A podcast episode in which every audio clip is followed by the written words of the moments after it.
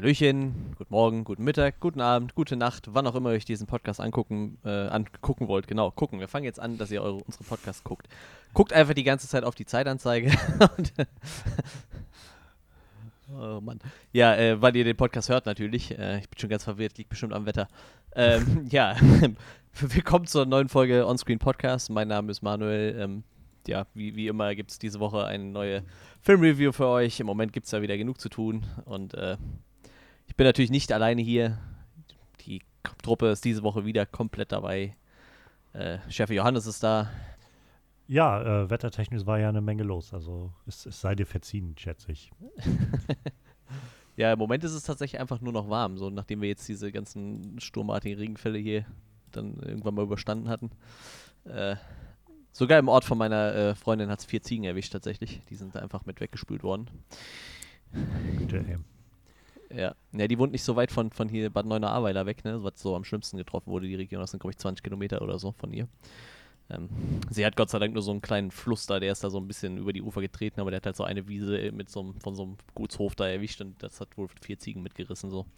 Keine Ahnung, ob die nochmal irgendwo rausgekommen sind oder ob die einfach weg sind. Man weiß mhm. es nicht. Vielleicht rennen jetzt irgendwo vier heimatlose Ziegen durch die Gegend und werden irgendwann bei Aufraumarbeiten aufgegabelt. Die haben ihre Chance genutzt und sind ausgerissen.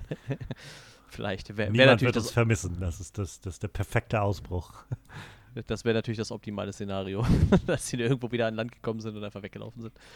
Naja, äh, egal. Ja, und äh, äh auch äh, Frederik ist da. Ja, hallo. Ja, ähm, kurz abgeschweift.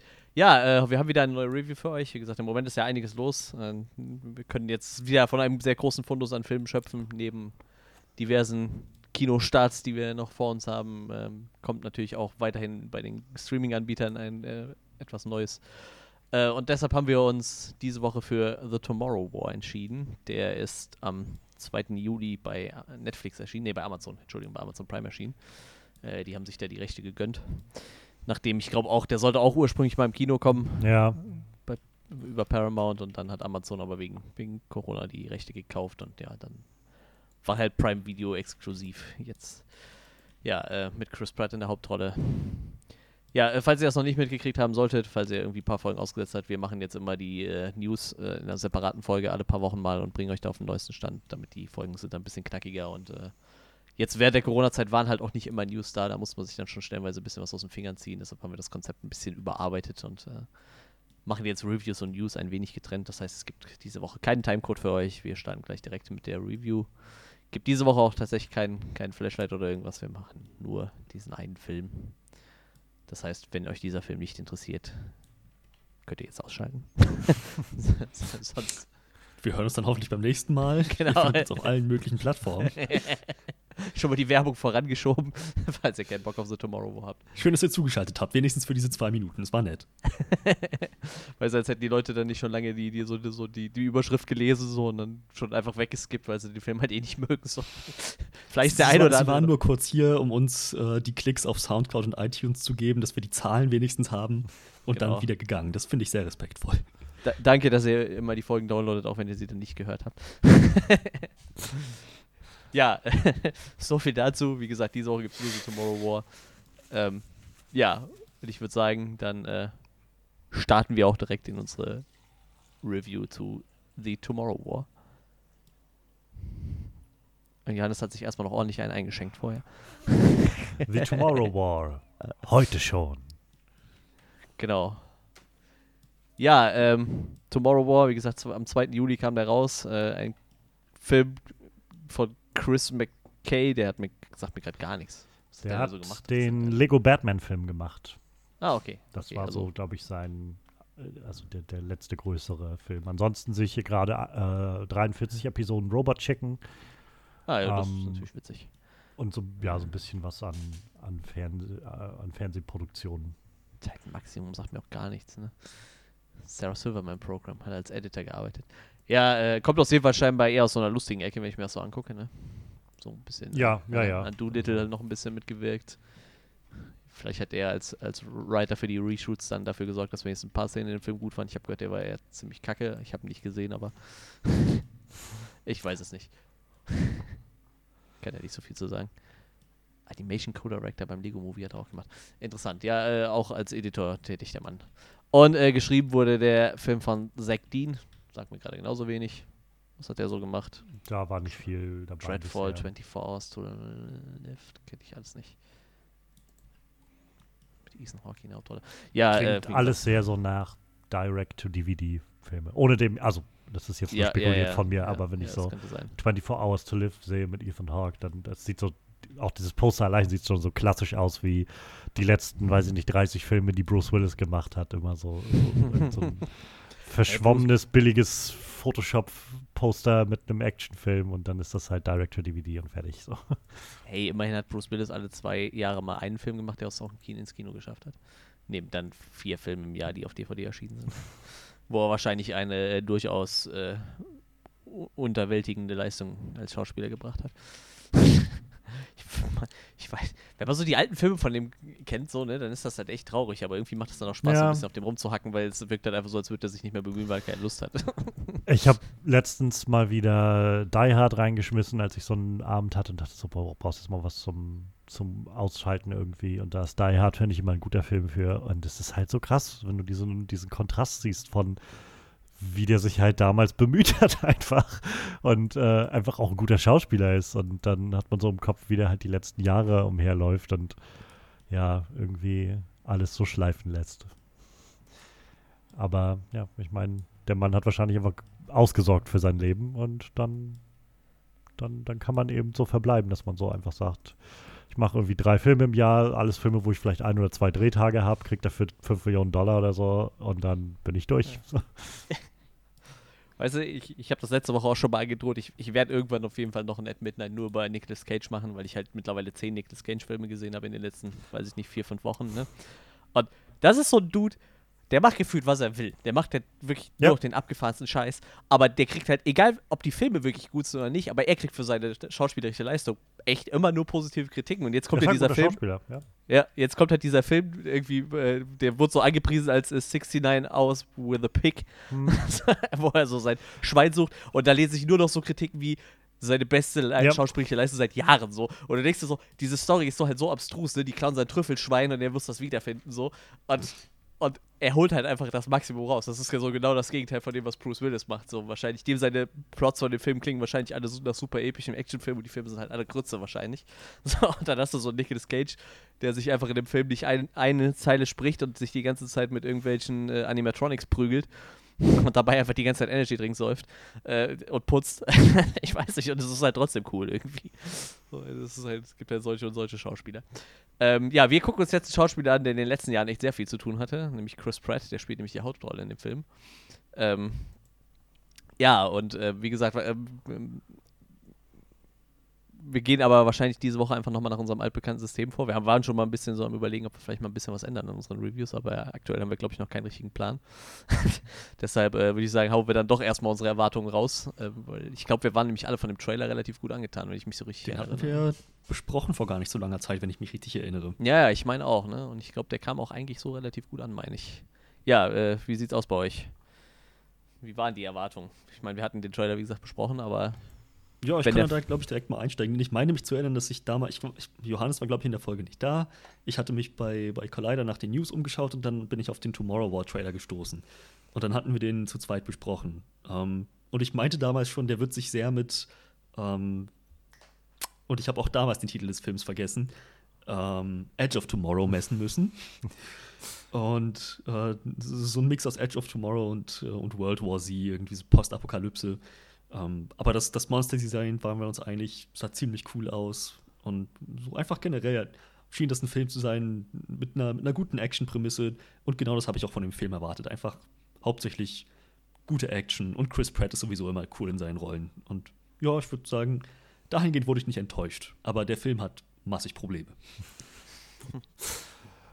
Ja, ich, äh, ich, ich kann mich erinnern, dass ich ähm, schon vor halt, als das so losging, die Produktion von dem Film davon gehört hatte und dass so Chris Pratt jetzt neues Projekt angeht und äh, das, wo er dann halt so der Leading Man wird und das so Science Fiction ähm, Zeitreiseplot irgendwas in die Richtung wird. Und dann wurde es halt länger still darum und dann hieß es nachher irgendwann, oh, das geht irgendwie alles nicht auf und Pandemie und so. Und dann jetzt kommt das Ganze zu Amazon. Und dann war halt so ein, übrigens nächsten Monat ist das Ganze dann da. Und dann gab es den ersten Trailer, der irgendwie so ganz hm, also ich fand ihn jetzt so, so, so ganz, es hat so ein bisschen meine Neugier geweckt, aber ich war jetzt auch noch nicht so irgendwie davon umgehauen. Ähm, aber ich, ja, ich war jetzt einfach erstmal interessiert irgendwie, wo das wohl hingeht. Ähm, so Chris Pratt mag ich als Schauspieler ganz gerne. Also der hat halt einfach so eine, so eine Grundsympathie, finde ich, die der ausstrahlt. Ähm, aber ich habe auch in den letzten Jahren immer mehr so das Gefühl bekommen von, ich glaube, der ist so ein bisschen wie The Rock, so der hat so seine Ecke und hm. diesen einen Typ an Figur, den er halt wirklich spielt. Und ähm, danach wird es halt schon schwieriger. Also er hat auch ab und an immer mal so Rollen, die so ein bisschen rausfallen, auch gerade je weiter man zurückgeht. Ähm, hier in, in äh, ähm, Zero Dark Thirty, glaube ich, ist der Film von, ähm, von Catherine B äh, Bigelow. Der, da, das ist halt ein wirklich ernster und so Kriegsfilm und da spielt er halt mit und äh, ist halt, ja, es, es war halt auch nur so eine Nebenrolle irgendwo. Ähm, darüber hinaus, glaube ich, alles, was ich in den letzten Jahren gesehen habe, fällt halt alles so in diese Star-Lord-Richtung so ein bisschen. Ähm, ich habe jetzt gerade vor ein paar Tagen mir auf, äh, auf, auf, Netflix ähm, The Magnificent Seven angeguckt, der ist jetzt da gelandet gewesen, von 2016. Den hatte ich damals nicht gesehen im Kino und wollte den jetzt mal nachholen. Und der war auch ganz cool. Und, aber er spielt halt die, im Prinzip dieselbe Rolle, so denselben Typen. So ein bisschen brutaler, so an, als, weiß ich, Star-Lord, aber halt so im Kern irgendwie dieselben Charakterzüge. Und ähm, sowas hatte ich jetzt auch hier erwartet. Und es war auch wieder so ziemlich das, fand ich. Ähm, und äh, ja, also insofern, ich war jetzt so interessiert, wo das Ganze hingeht. Dann kam der Film raus und ich hatte dann ähm, ja, jetzt nicht viel Gutes gehört, also recht viel so, dass das ja recht durchschnittlich ist, bis, bis so mixed und eher negativ ähm, und vor allem recht kreativlos sein soll. Ähm, und dann aber ein, zwei Stimmen gehört, die das ganz, die dann meinen, doch, die Leute sind zu hart damit, das ist ganz nett. Und das hatte tatsächlich mehr noch so mein Interesse nochmal befeuert, dass ich gedacht habe, oh doch, ich habe jetzt Lust, mal selbst zu gucken.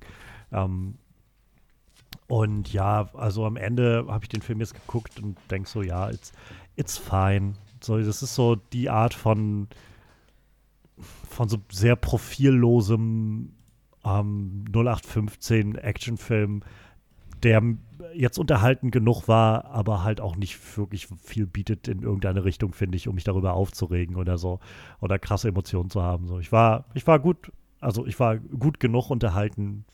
Ähm, und ich glaube, das ist schon das meiste, was ich dazu sagen kann. Ähm, mit dem so in Klammern gesetzt. Ich habe so währenddessen gemerkt, dass ich dann doch immer mal äh, häufiger als sonst zum Smartphone gegriffen habe. so. mm. Ja, da würde ich mich auch direkt anschließen. Ich muss auch sagen, ich habe öfter zum äh, Smartphone gegriffen und dabei gemerkt, dass ich im Endeffekt halt nichts verpasst habe, so, ne? Also, das ja, ist ja. nicht so wie, es gibt ja so, du guckst so einen Film, dann guckst du kurz aufs Handy, guckst wieder hin und denkst, scheiße, irgendwas ist mir entfallen. Und da musst du nochmal zurückspulen, weil dann wirklich irgendwo eine wichtige Szene war. So, in jedem Film war das halt so, du kannst das, das ist halt so, so ein typischer Nebenbei-Film, weißt du? Da würde ich so nebenbei was zocken und nebenbei würde ich mir dann angucken, wie Chris Pratt dann so ein paar Aliens abknallt. Ähm, so irgendwie um den Dreh. Ähm. Ich hatte tatsächlich auch ein bisschen höhere Erwartungen, glaube ich. Ich habe so ein bisschen Starship Troopers Vibe gehabt bei dem Trailer, muss ich sagen. So, nachdem ich, ich habe den auch nochmal gesehen, den Trailer irgendwann. Ähm, so einfach so, so ein bisschen mehr kriegsmäßig mit, mit Aliens. Ich meine, ich habe ja viele so Alien-Filme in die Richtung gesehen, ne? Und äh, die, der Film hat am Ende auch von ganz vielen Filmen gefühlt irgendwas geklaut und aber nicht so gut gemacht wie die Werke, wovon er versucht hat zu klauen. Aber ähm, wie gesagt, ich hatte so ein bisschen diese Starship Troopers Vibes und äh, dachte mir so, ja, könnte ja eigentlich ziemlich cool werden irgendwie und äh, ja, ich ich mein, war jetzt keine verschwendete Zeit so, aber ist jetzt auch nicht so, dass ich jetzt so im Nachhinein sagen würde, der hat mich jetzt so richtig vom Hocker gehauen. Ne? Also ist halt, ist halt so ein Nebenbei-Film irgendwie. Also das, das ist so dieser, wenn du so durch Netflix klickst oder so oder durch Amazon und denkst so, ja, ich glaube, den kann ich nebenbei anmachen, wenn ich dann irgendwas anderes mache so und dann ist das okay. Und dann ist das eine gute, gute Unterhaltung für nebenbei, aber wie gesagt, ich glaube, hätte ich den im Kino geguckt, hätte ich es wahrscheinlich ein bisschen bereut vielleicht. Wo wir halt von das schon angesprochen haben, so ich hatte so manchmal so stückchenweise äh, immer wieder so diesen Moment, wo ich so, so rausgezoomt bin beim Gucken und gemerkt habe, ja gut, das, das ist auch nur so für, für mein Empfinden, weiß ich, so drei Schritte über so einem Direct-to-DVD-Release Action-Science-Fiction-Film. So, da es, es, es gibt halt wenig, was das Ganze so wirklich emporhebt, finde ich, um, um so herauszustechen aus, äh, aus der Menge an, an Science-Fiction-Filmen oder so. Ja, ich könnte jetzt halt auch schon direkt irgendwie Sachen äh, reinballern, die mich stören, wo du das gerade sagst. So, da kommt halt so ziemlich viel, so dieses lieblose Alien-Design oder so halt irgendwie, was mir halt irgendwie so, weiß ich nicht. Ich, also ich finde halt, der Film muss sich halt aufgrund dieses bisschen kriegsmäßigen Settings halt total hart irgendwie mit Starship Troopers messen, obwohl das wie gesagt wieder eine andere Hausnummer ist. Und äh, Das ist so sehr witzig. Also ich, ich bin ich sehr gespannt, dass wenn wir nachher darüber diskutieren. Mir fallen noch fünf andere Science-Fiction-Filme ein, wo ich das Gefühl habe, der Film borgt sich eine ganze Menge von diesen anderen ja, Filmen aus Fall, und, Fall, und versucht sich so ein bisschen mit denen zu messen. So, ich glaube, der ist aber so ein Versatzstück von einfach Sachen, die man schon gesehen hat. So. Ja, das ist es halt, das ist es halt. Ne? Aber wenn ich mir da zum Beispiel dieses Alien-Design angeguckt habe, ne, wo sie halt versucht haben, irgendwelche Käfer in, in, groß darzustellen, irgendwie bei Starship Troopers, so, das fand ich halt alles sehr kreativ irgendwie. Und hier hast du halt diese, ich weiß nicht, so ein bisschen T-Rex mit so kurzen Stummelarmen und weiß nicht, man, manchmal kann er scheinbar Stacheln schmeißen, aber wenn er im Käfig ist, klappt das scheinbar nicht mehr. Und äh, mit den komischen Rüsseln, die aber aussehen wie so Pflanzen aus anderen Filmen, die ich schon gesehen habe. Und ich, ich, alles ein bisschen merkwürdig. Egal, gehen wir gleich noch drauf ein, glaube ich. Aber ähm, ja, äh, wir, wir, können ja erstmal gucken, äh, ob, ob, der Film dann doch geschafft hat, irgendwas äh, gut zu machen, wo wir so denken, so, ja, das ist, das hat uns dann doch gefallen, so. Ähm, und ich glaube, ich finde halt Chris Pratt einfach unglaublich charismatisch so. Ich, ich mag den halt einfach irgendwie so. Das ist halt echt ein guter Schauspieler so. Ich, ich gucke mir den einfach gerne an. Für solche Rollen ist er wirklich gemacht. Aber auch, auch da muss ich sagen, hat, er hat das gut gespielt. Aber es ist stellenweise trotzdem irgendwie grenzwertig. Dieser, dieser Militärtyp, das ist halt so, gerade so noch in seinem, so in, in, in, seinem Bereich, in seinem Areal. Ja. Aber halt auch nicht so voll drin.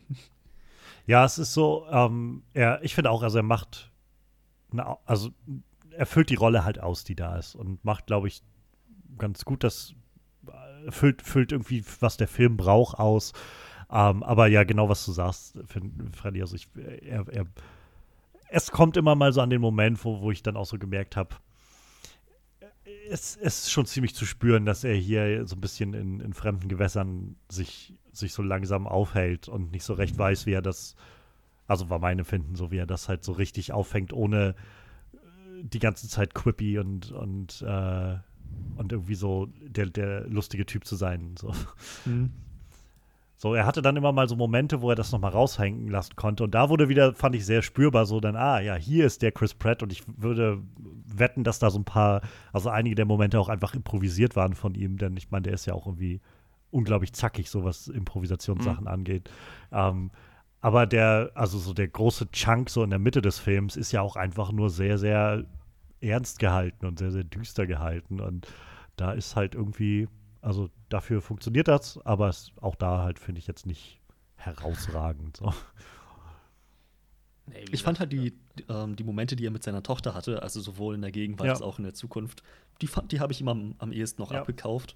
Und halt die, die Momente, wo er halt so, so ganz taktisch als Soldat agiert, das, das hat mich bei Jurassic World schon beeindruckt, weil ich dachte, eigentlich, das kann er auch ziemlich gut. So, es gab dann halt nur so wirklich Momente, äh, gut, kommen wir, später drauf. Vielleicht, äh, wo wir jetzt gerade schon mal beim, beim Leading Actor sind, ähm, also, wie gesagt, ich finde, er führt die Rolle gut aus. Ich muss aber auch sagen, was mir das so ein kleines bisschen verhagelt hat, war halt, dass Betty Gilpin seine Frau spielt.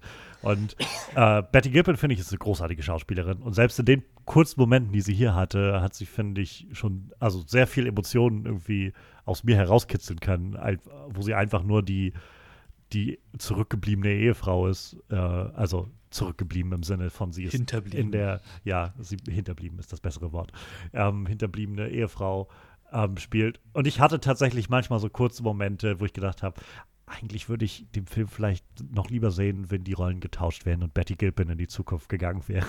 ich weiß nicht, ob ihr The Hunt mal gesehen habt, den ähm, nee. Damon Lindelof-Film von zwei Jahren oder so her, ein, zwei Jahren. Ähm, Im Prinzip so, ähm, uh, The Most Dangerous Game. So eine Gruppe von Leuten wird ausgesetzt und uh, wird gejagt von anderen Leuten. Und Betty Gilpin ist halt die Hauptfigur, die mehr oder weniger missverständlich da drinnen landet und sie kommt halt aus dem Militär und schlägt sich dann da halt durch und dreht den Spieß um. Und der, also der Film hat so ist ein bisschen kontrovers aufgenommen worden, wegen so politischer Aussage da drin oder auch nicht. Ähm, aber sie ist halt einfach so großartig und kriegt das so gut hin, diesen, diesen Hau drauf-Typen irgendwie raushängen zu lassen und das Ganze auch mit so einer schönen, ja, zynischen Note irgendwie. Ähm, und während ich jetzt halt den Film gesehen habe, dachte ich so, oh ja, also Betty Gilpin, coole Sache, ich hätte die gerne mehr gesehen. Ähm, und dann im nächsten Schritt so, eigentlich hätte ich die, glaube ich, am liebsten in der Hauptrolle gesehen in dem ganzen Ding, wenn ich ehrlich bin. Ach, jetzt weiß ich auch, wer das ist. Von Glow. Glow, ja. Ja, ja, tatsächlich. Verrückt. Wäre ich jetzt so gar nicht drauf gekommen. Witzig. Ja, die, die ist cool, stimmt. Gut, man hat in dem Film ja jetzt nicht so viel von ihr gesehen, aber ja, tatsächlich, die mag ich als Schauspielerin auch ganz gerne. Und ich mag tatsächlich J.K. Simmons einfach ganz gerne. Also, ja. Den habe ich auch schon e-, echt lang, glaube ich, nicht mehr gesehen, außer halt äh, in seinem kurzen Auftritt in Spider-Man, aber der, der, der, ist schon, der, ist schon, der ist schon gut. Der hat, also auch jede seiner Szenen, die er hatte, wurden nochmal so, weiß nicht, 30 Prozent gewichtiger, hatte ich das Gefühl, ja, so, sobald ja. er irgendwie da beteiligt war. Und, ähm, er hatte irgendwie eigentlich gar nicht viel zu tun, aber er konnte auf jeden Fall echt eine ne Menge aus dieser Rolle irgendwie oder der viel hin, dem hinzufügen, das Ganze so anreichern mit, mit zusätzlichem Gewicht. Ich, ich allein schon, nur, nur diese, diese letzte ich, der, der, ist einfach so ein total sympathischer Großvater. Weißt du, so diese letzte Szene, wenn er so seiner Tochter sagt, hier, das ist dein Großvater und er sich einfach so hinkniet und sie in den Arm nimmt. So, und ich, ah, ich glaube, den hätte ich auch gerne als Opa. und auch wo er da so im, im, Schnee steht und so am Zittern ist und, und, der dann zu ihm sagt, ich kann dich so nicht gebrauchen und so. Und er sagt, bitte, ich möchte irgendwie helfen oder so. Und ja, das ist das Einzige, was ich, worin ich gut bin. So. Ja, ja, ja. Das ist, ah, schön. Ich mag, ich mag J.K. Sims. Der ist toll. Fall. Wo wir schon bei Lead-Actern sind, ähm, würde ich auch Yvonne Strahovski nochmal an der Stelle hervorheben wollen, die halt seine Tochter in der Zukunft gespielt hat. Mhm. Eine Schauspielerin, von der ich immer ähm, recht beeindruckt war und von der ich auch nichts anderes mittlerweile erwarte. Ähm, in Dexter war sie, in Mass Effect hat sie Miranda gespielt, sowohl als Motion Capture als auch im Voice Acting. Und die ist einfach eine sehr talentierte Schauspielerin. Sie hat auch in ähm, The Handmaid's Tale äh, in der Serie eine sehr tragende Rolle. Da bin ich noch nicht so weit. Ich glaube, ich bin noch nicht mal mit der ersten Staffel durch. Ähm, aber sie liefert, liefert, eigentlich immer sehr gut ab. Ich hatte nur das Gefühl, sie ist so ein bisschen der Ersatz-Pappaufsteller für ähm, Emily Blunt in Edge of Tomorrow. Ja, ja. Hatte sehr, sehr viel davon einfach. ja, sehr viel. Ähm, wie, das ist halt wieder das, wo, wo glaube ich, vieles dann dem, dem Film und seiner Struktur geschadet ist oder geschuldet ist. Ähm, und ja, aber der Schauspielerin kann man auf jeden Fall nichts äh, nichts groß vorwerfen, glaube ich. Also mit der Rolle, die sie da hatte, hatte sie, glaube ich, dann auch viel gemacht. Oder also, wie, wie du gerade auch schon meinst, so sind dann vor allem ja diese kurzen Momente, die sie dann mal mit Chris Pratt hat, wo sie irgendwie genau. offen über irgendwas reden kann oder so. Fällt mir da ja. am ehesten noch ein. Ja, es ist halt ist ein bisschen schade, weil, wie gesagt, das Talent steckt auf jeden Fall drin in dem Film. Ähm, auch Sam Richardson, der den Charlie spielt, ist auch ein sehr, sehr guter, ähm, so komödiantischer Schauspieler. Und er wird hier jetzt ja immer so ein bisschen in dem Film eingesetzt als so Comic Relief. Ähm, aber dann auch über viele Strecken fallen gelassen und eigentlich so wirklich, was machen sie eigentlich nicht mit seiner Figur. Und, ich fand den auch echt ein bisschen ähm, nervig, muss ich sagen, als Comic ähm, Relief in dem Film. Und das lag jetzt nicht an dem Schauspieler, sondern eher an dem Charakter. Der, ich finde, der, der ganze Film hat halt so mit, mit so seinem Humor irgendwie zu kämpfen. Aber äh, da können wir dann später noch drauf kommen. Aber also ich glaube, so das Talent steckt auf jeden Fall drin in diesem Film. So das, es ist halt sehr schade, weil ich, also ich glaube, ich werde den Film halt sehr, sehr schnell wieder vergessen, weil er einfach das, das Skript nicht viel Erinnerungswürdiges hinterlässt am Ende. So die Schauspieler schon das Beste tun, was sie irgendwie tun können, aber am Ende können sie damit auch, auch so ein, so ein Skript dann nicht, nicht retten. So. Ja, das ist es halt immer, ne? Also wenn, wie gesagt, ich würde dem Schauspiel jetzt auch nicht, äh, nicht kein schlechtes Spiel bescheinigen, aber der Charakter, der war halt echt irgendwie nervig geschrieben. Ich weiß nicht, diese Szene in dem, in diesem Flur, also dem Treppenhaus, wo die so runterrennen, wo er die ganze Zeit irgendwelche ich weiß nicht, vielleicht war es nicht so Ja, ja, das, das ist halt genau das, wo ich meine. So ich, ähm, der, der Schauspieler ist halt, also wie gesagt, ich finde den wirklich, wirklich sehr talentiert, Aber was willst du machen, wenn das Skript dir halt sagt, du rennst ja, ja, eben, Zeit? Ja, sicher. Von solchen Momenten gab es gar nicht so wenige. Das ist mir immer wieder so ja, ja, in recht regelmäßigen Abständen im Film, dachte ich so, das, das, das soll jetzt gerade irgendwie ein bisschen humorös sein, aber es ist einfach nur merkwürdig und ein bisschen fällt auf die Schnauze. Ja, also wie, wie gesagt, ich glaube, über den Humor müssen wir nachher ähm, oder den, den, den äh, versuchten Humor, sollte man vielleicht besser sagen, müssen wir da auf jeden Fall ja. nochmal äh, noch reden. ähm, so, so generell kann ich sagen, ähm, also Manuel hatte das jetzt gerade schon so ein bisschen ähm, dem Ganzen schon so einen Tritt in die Kniekehlen verpasst. Ich fand das Monster-Design eigentlich ziemlich nice. Also, ja. Okay. Ähm, so, ich fand es jetzt nicht krass. so, keine Ahnung. Also, es, es hat mich jetzt auch nicht, nicht vom Hocker gerissen, so, aber ich fand es, ich glaube, es hätte deutlich generischer sein können. Also, dafür fand ich, war es doch interessant genug, wenn gleich auch natürlich irgendwo so ein bisschen immer für mich da noch mitgeschwebt hat. Ja, es wirkt wie so eine Mischung aus diesem und diesem und diesem, aber letztendlich, das ist ja das meiste irgendwie. Und äh, davon ab fand ich, war das doch, doch interessant genug gemacht und auch gut genug, sag ich mal, ähm, inszeniert, so, also gut genug in, äh, zum einen in der, in der Visualität, sag ich mal, in den Visual Effects umgesetzt, als auch einfach in dem, in dem Aufbau, so wie der Film das aufbaut, dass ich doch das Gefühl hatte, also die Monster sind jetzt halt keine, keine neuen Xenomorphs oder so, aber sie sind halt definitiv irgendwie, naja, nicht also es wäre deutlich langweiliger gegangen und, und deutlich profilloser. Also ich fand das Design halt ziemlich nice und ich fand ziemlich cool, dass sie es, wie sie die eingeführt haben, wo es halt am Anfang äh, viel über die geredet wurde und man so kurze so Momente gesehen hat oder so kleine, so eine Entfernung oder so. Es gab, fand ich, einen sehr schönen Moment am Anfang, wo die Gruppe da in der Zukunft gelandet ist und dann ähm, die einer durch das Fernglas schaute und man sah bloß so die Reflexion im Fernglas und so, so wurde das so ein bisschen Jaws-Style so rausgezögert und so ein bisschen ähm, Spannung aufgebaut damit, bis dann halt irgendwann der Reveal kam in diesem Treppenhaus, wie sie dann tatsächlich aussehen. Und also keine Ahnung, ich glaube, hätten die Sie haben, glaube ich, nicht schlecht ausgesehen, weil ich an der Stelle auch nicht enttäuscht war, sag ich mal. Weil ich glaube, wenn sonst geht das, glaube ich, deutlich schneller, dass du, dass du so ein bisschen diesen, diesen Aufbau spürst, den so ein Film bietet und sagt irgendwie, oh, oh, da kommt was richtig krasses, so, da kommt irgendwie dieses grausame Monstrum irgendwie. Und dann kommt es nachher und in den, weiß ich nicht, in bestimmt, sagen wir mal, acht von zehn Fällen oder so sitzt man da und denkt so, na gut, das ist jetzt irgendwie nicht so aufregend, wie der Film mir das vorher gesagt hat oder so, weil meistens ist dann sowieso das, was du dir vorstellst oder was dir, dir suggeriert wird, noch spannender ist als das echte. Ähm, und weiß ich nicht, also ich finde, der Film hat mit diesen Monstern wenigstens so das, das ganz gut gefüllt, was er da aufgebaut hat an, an Antizipation. Ja, dem würde ich mich anschließen. Ich meinte ja vorhin, der Film hat gerade mit äh, so Sachen Action und visuellem Spektakel bei mir auf jeden Fall Punkte gesammelt.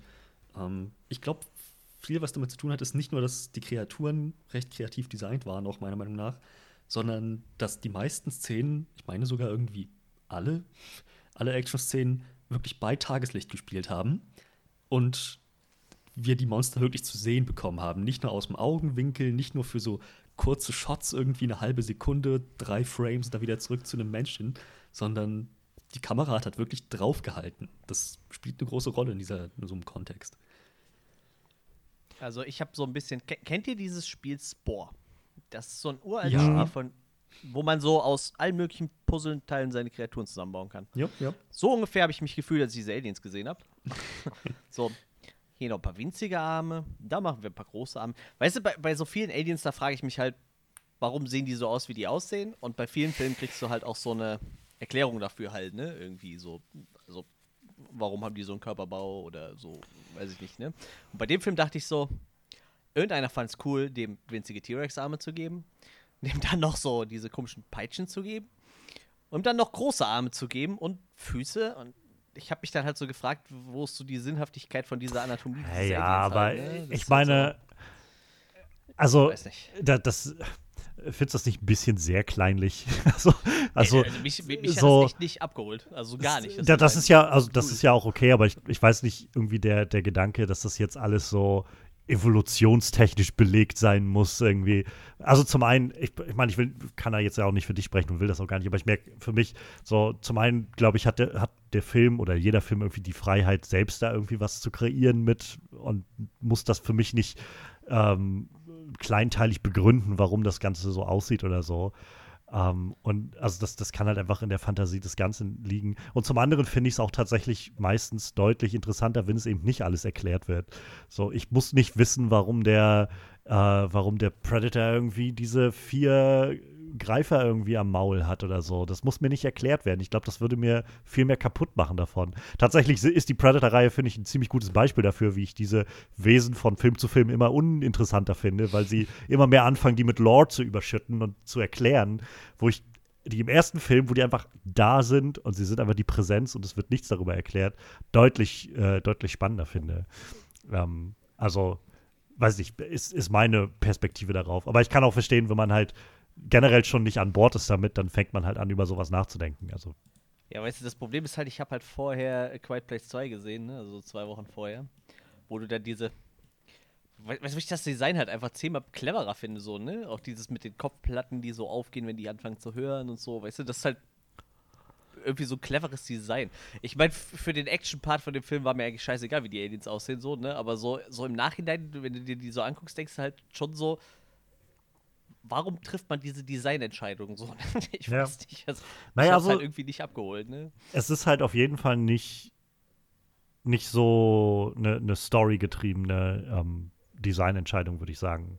Also, ja, wahrscheinlich nicht. Wie jetzt halt bei A Quiet Place, wo du halt irgendwie wahrscheinlich ja eher von der Prämisse kommst, zu sagen, ja, das sind halt diese, diese hörenden Wesen und äh, dass sie keinen Sound machen und darüber dann so Schritt für Schritt zurückgehst, um zu sagen, okay, was bedeutet das, wie müssen die dann so funktionieren und, und sich bewegen und hören und so weiter. Ähm, wo hier, also äh, das, glaube ich, kann man dem Film auf jeden Fall irgendwie zur Last legen. So vieles davon wirkt einfach recht bedeutungslos, sag ich mal, in dem Film. Also, da komme ich später auch nochmal, glaube ich, mehr drauf. Aber ähm, und auch, auch da würde ich wahrscheinlich sagen, ich hatte an vielen Momenten auch so das Gefühl, so ja, sie haben sich, glaube ich, auch gerade bei, bei A Quiet Place so ein bisschen was abgeholt, abgezogen bei diesen Monstern, ähm, so wie die sich bewegen und auch dieses, dass die so ziemlich unverwundbar sind, außer du triffst halt irgendwie die richtigen zwei, drei Stellen oder so. Mhm. Ähm, aber nichtsdestotrotz fand ich, war das Design halt, also gerade mit dem im Hinterkopf fand ich das Design halt doch deutlich interessanter als halt, naja, wir haben einfach das, das, das Erstbeste gemacht, was uns irgendwie einfiel oder so. Das, das Gefühl hatte ich nämlich nicht. Also da hatte ich schon das Gefühl, dass so ein bisschen mehr Gedanken reingesteckt wurden, um das irgendwie einfach so, so interessant zu machen, auch wenn es jetzt nicht viel Bedeutung mit äh, in die Welt bringt, sag ich mal. Und äh, wo wir noch bei Visuals waren, also ich weiß nicht, ob das nur mir so vorkommt, aber kann es sein, dass das CGI an manchen Stellen echt stark geschwankt hat, so von der Qualität? Also, also ich fand zum Beispiel so die Close-Ups von den Gesichtern von den Aliens meistens geil, aber zum Beispiel gerade so, wenn die so mal schnell ihre Peitschen um die Ecke geschwungen haben, hatte ich so ein bisschen das Gefühl, das wirkt so wie diese als 3D gerade wieder in war, so nach Avatar, weißt du, und du, wenn die angefangen haben, so, so 3D-Effekte CGI-mäßig reinzuballern, weißt du, also so, so Kleinigkeiten, wo ich so gedacht habe, irgendwie sieht das nicht so cool aus wie der Rest. So, also das hat sich so ein bisschen gebissen, zum Beispiel, wie gesagt, mit so die Close-Ups von den Gesichtern von den Aliens oder so, die waren halt immer sehr, sehr cool. Und manchmal hatte ich aber so Gefühl, da waren so Kleinigkeiten, wo ich so dachte, so, da hat sich irgendwie als hätte die so zum Schluss so Amazon noch reingeballert, wo sie gesagt haben, so hier, äh, wir, wir haben jetzt, geben euch jetzt aber nicht so das Budget, was ihr gekriegt hättet, wenn ihr den Kino-Release gehabt hättet. So, weißt du, so irgendwie, als hätten sie so ein paar Effekte so nachträglich äh, günstiger reinballern müssen. Waren wenig, aber manchmal hatte ich so echt das Gefühl, das hat ein bisschen geschwankt. Aber vielleicht hm. kam das doch nur mir so vor, ich weiß es nicht. Das kann sein, aber ich muss sagen, was, was, was CGI angeht, bin ich, glaube ich, auch sehr kulant. Ähm, so, da, da ist mir das Design an sich wichtiger. Ähm, nat natürlich finde ich äh, gutes CGI, echt aussehendes CGI immer besser. Aber gerade wenn es irgendwie so um Tentakeln oder sowas geht, dann denke ich so, ja, komm, gut genug. Ich meine, Venom haben wir auch akzeptiert. Ja, es war jetzt auch nicht, äh, naja, wie hieß der Film? Sprich für Tarzan dich. oder was? äh, war, war, jetzt auch nicht auf dem Level wie äh, Tar Tarzan. Wie war das Tarzan? Wo Legend of Tarzan. Tarzan. Ja. ja, wo wir, Johannes und ich uns so richtig drüber aufgeregt, weil ich weiß nicht, du kommst irgendwie so vom Planet der Affen und siehst du dieses Affendesign und dann siehst du einfach dieses Design von den Tieren. Legend of Tarzan und denkst so, puh, die haben echt gezeigt, wie es nicht geht. also so schlimm war es jetzt nicht. Ne? Ich habe nur, wie gesagt, so äh, ab und zu das Gefühl gehabt, so ein paar Sachen waren halt irgendwie, haben so ein bisschen geschwankt in der Qualität. Also ich habe jetzt nichts gemerkt, aber ich habe den Film auch übers Tablet geguckt und also ich glaube, da wird auch eine Menge dann nochmal ähm, gefiltert durch, durch das kleinere Bild. Äh. Aber ich hatte durchaus das Gefühl, dass gegen Ende jedenfalls ähm, es gab so dann so ein paar Shots so im, im großen, also am Ende des zweiten Akts oder so, also am Ende der Zukunft sozusagen, bevor es kurz, bevor da alles kaputt ging und er wieder zurück ist, gab es so einen Moment, wo dann so irgendwie viel Zeitlupe war und man hat so dann irgendwie so die ganze Skala von allem gesehen. Das war dann Momente, wo ich gemerkt habe, ja, das, das überzeugt mich jetzt alles nicht mehr sehr. Also das soll jetzt gerade so einen epischen so ein episches Ausmaß mir vermitteln und so zeigen irgendwie, wie so diese Wesen da alle sind und sich übereinander häufen und alles überrannt ist und so. Aber es sah dann doch für mich alles nur noch sehr stark nach Computergame aus an der Stelle. Witzig, dass du das sagst, denn ich würde nämlich nicht sagen, dass, also nicht hundertprozentig mich darauf einschießen, dass ähm, die diesen, dieses, dieses Schwachpunkt-Konzept unbedingt von Quiet Place geklaut haben. Ganz ehrlich, so das Setting mit, mit der Großstadt, der, diesem ganzen futuristischen Kram, ähm, plus halt die zwei Schwachstellen, die sie am Körper haben, die ganzen Tentakeln. Ich weiß nicht, ob einer von euch mal Crisis gespielt hat. Mhm. Ähm, mhm. einen der Crisis-Teile oder am besten sogar ja. alle drei. Es hatte aber sehr viel davon, von den Cephalopods. So, mir halt aufgefallen. Und zwar positiv aufgefallen. Ich müsste jetzt irgendwie zurückdenken, weil ich das letzte Mal irgendwie halt dieses Setting mit dieser Action-Prämisse wirklich kombiniert gesehen habe, außerhalb von Videospielen von vor zehn Jahren. Ja, ja. Edge of Tomorrow halt, ne? Ja. Edge of Tomorrow hat größtenteils halt auch irgendwie mehr oder weniger so im, im, ländlichen Gebiet gespielt, nicht voll in der Metropole. Naja, der dritte Akt spielt in London. Nee, Paris. Amerikanische Metropole. halt wirklich Hochhäuser. Boom. Fra Frankfurt. Aber das äh, war Deutschland Frankfurt. Also äh, ja, und ich meine, also für mich war jetzt auch dieser, dieser, dieser erste, diese erste Action-Sequenz in Miami, wo sie ja, glaube ich, waren, war jetzt auch noch am interessantesten von denen. Aber danach war es dann auch irgendwie auf dem, irgendwo auf dem Wasser, so in irgendeinem so einer Plattform, Ölplattform, was auch immer sie sich da gebaut haben, ja. wo das auch keinen großen Referenzpunkt mehr hatte, für mich jedenfalls. Und ich glaube, das ist der Punkt, wo ich halt meine, gegen Ende, als es dann alles so auf diese, diese, diese große Schlacht sich da irgendwie ausgebreitet hat, ähm, das, das hat mich dann visuell auch nicht mehr sehr abgeholt. So, ich finde, ja, okay. Hier wird es jetzt einfach gerade nur noch sehr, sehr explosionslastig und äh, und ich habe einfach kaum noch Referenzpunkt für irgendwas. Irgendwo um die Ecke sitzt Michael Bay und zündet den Explosion, drückt auf den Explosionsknopf.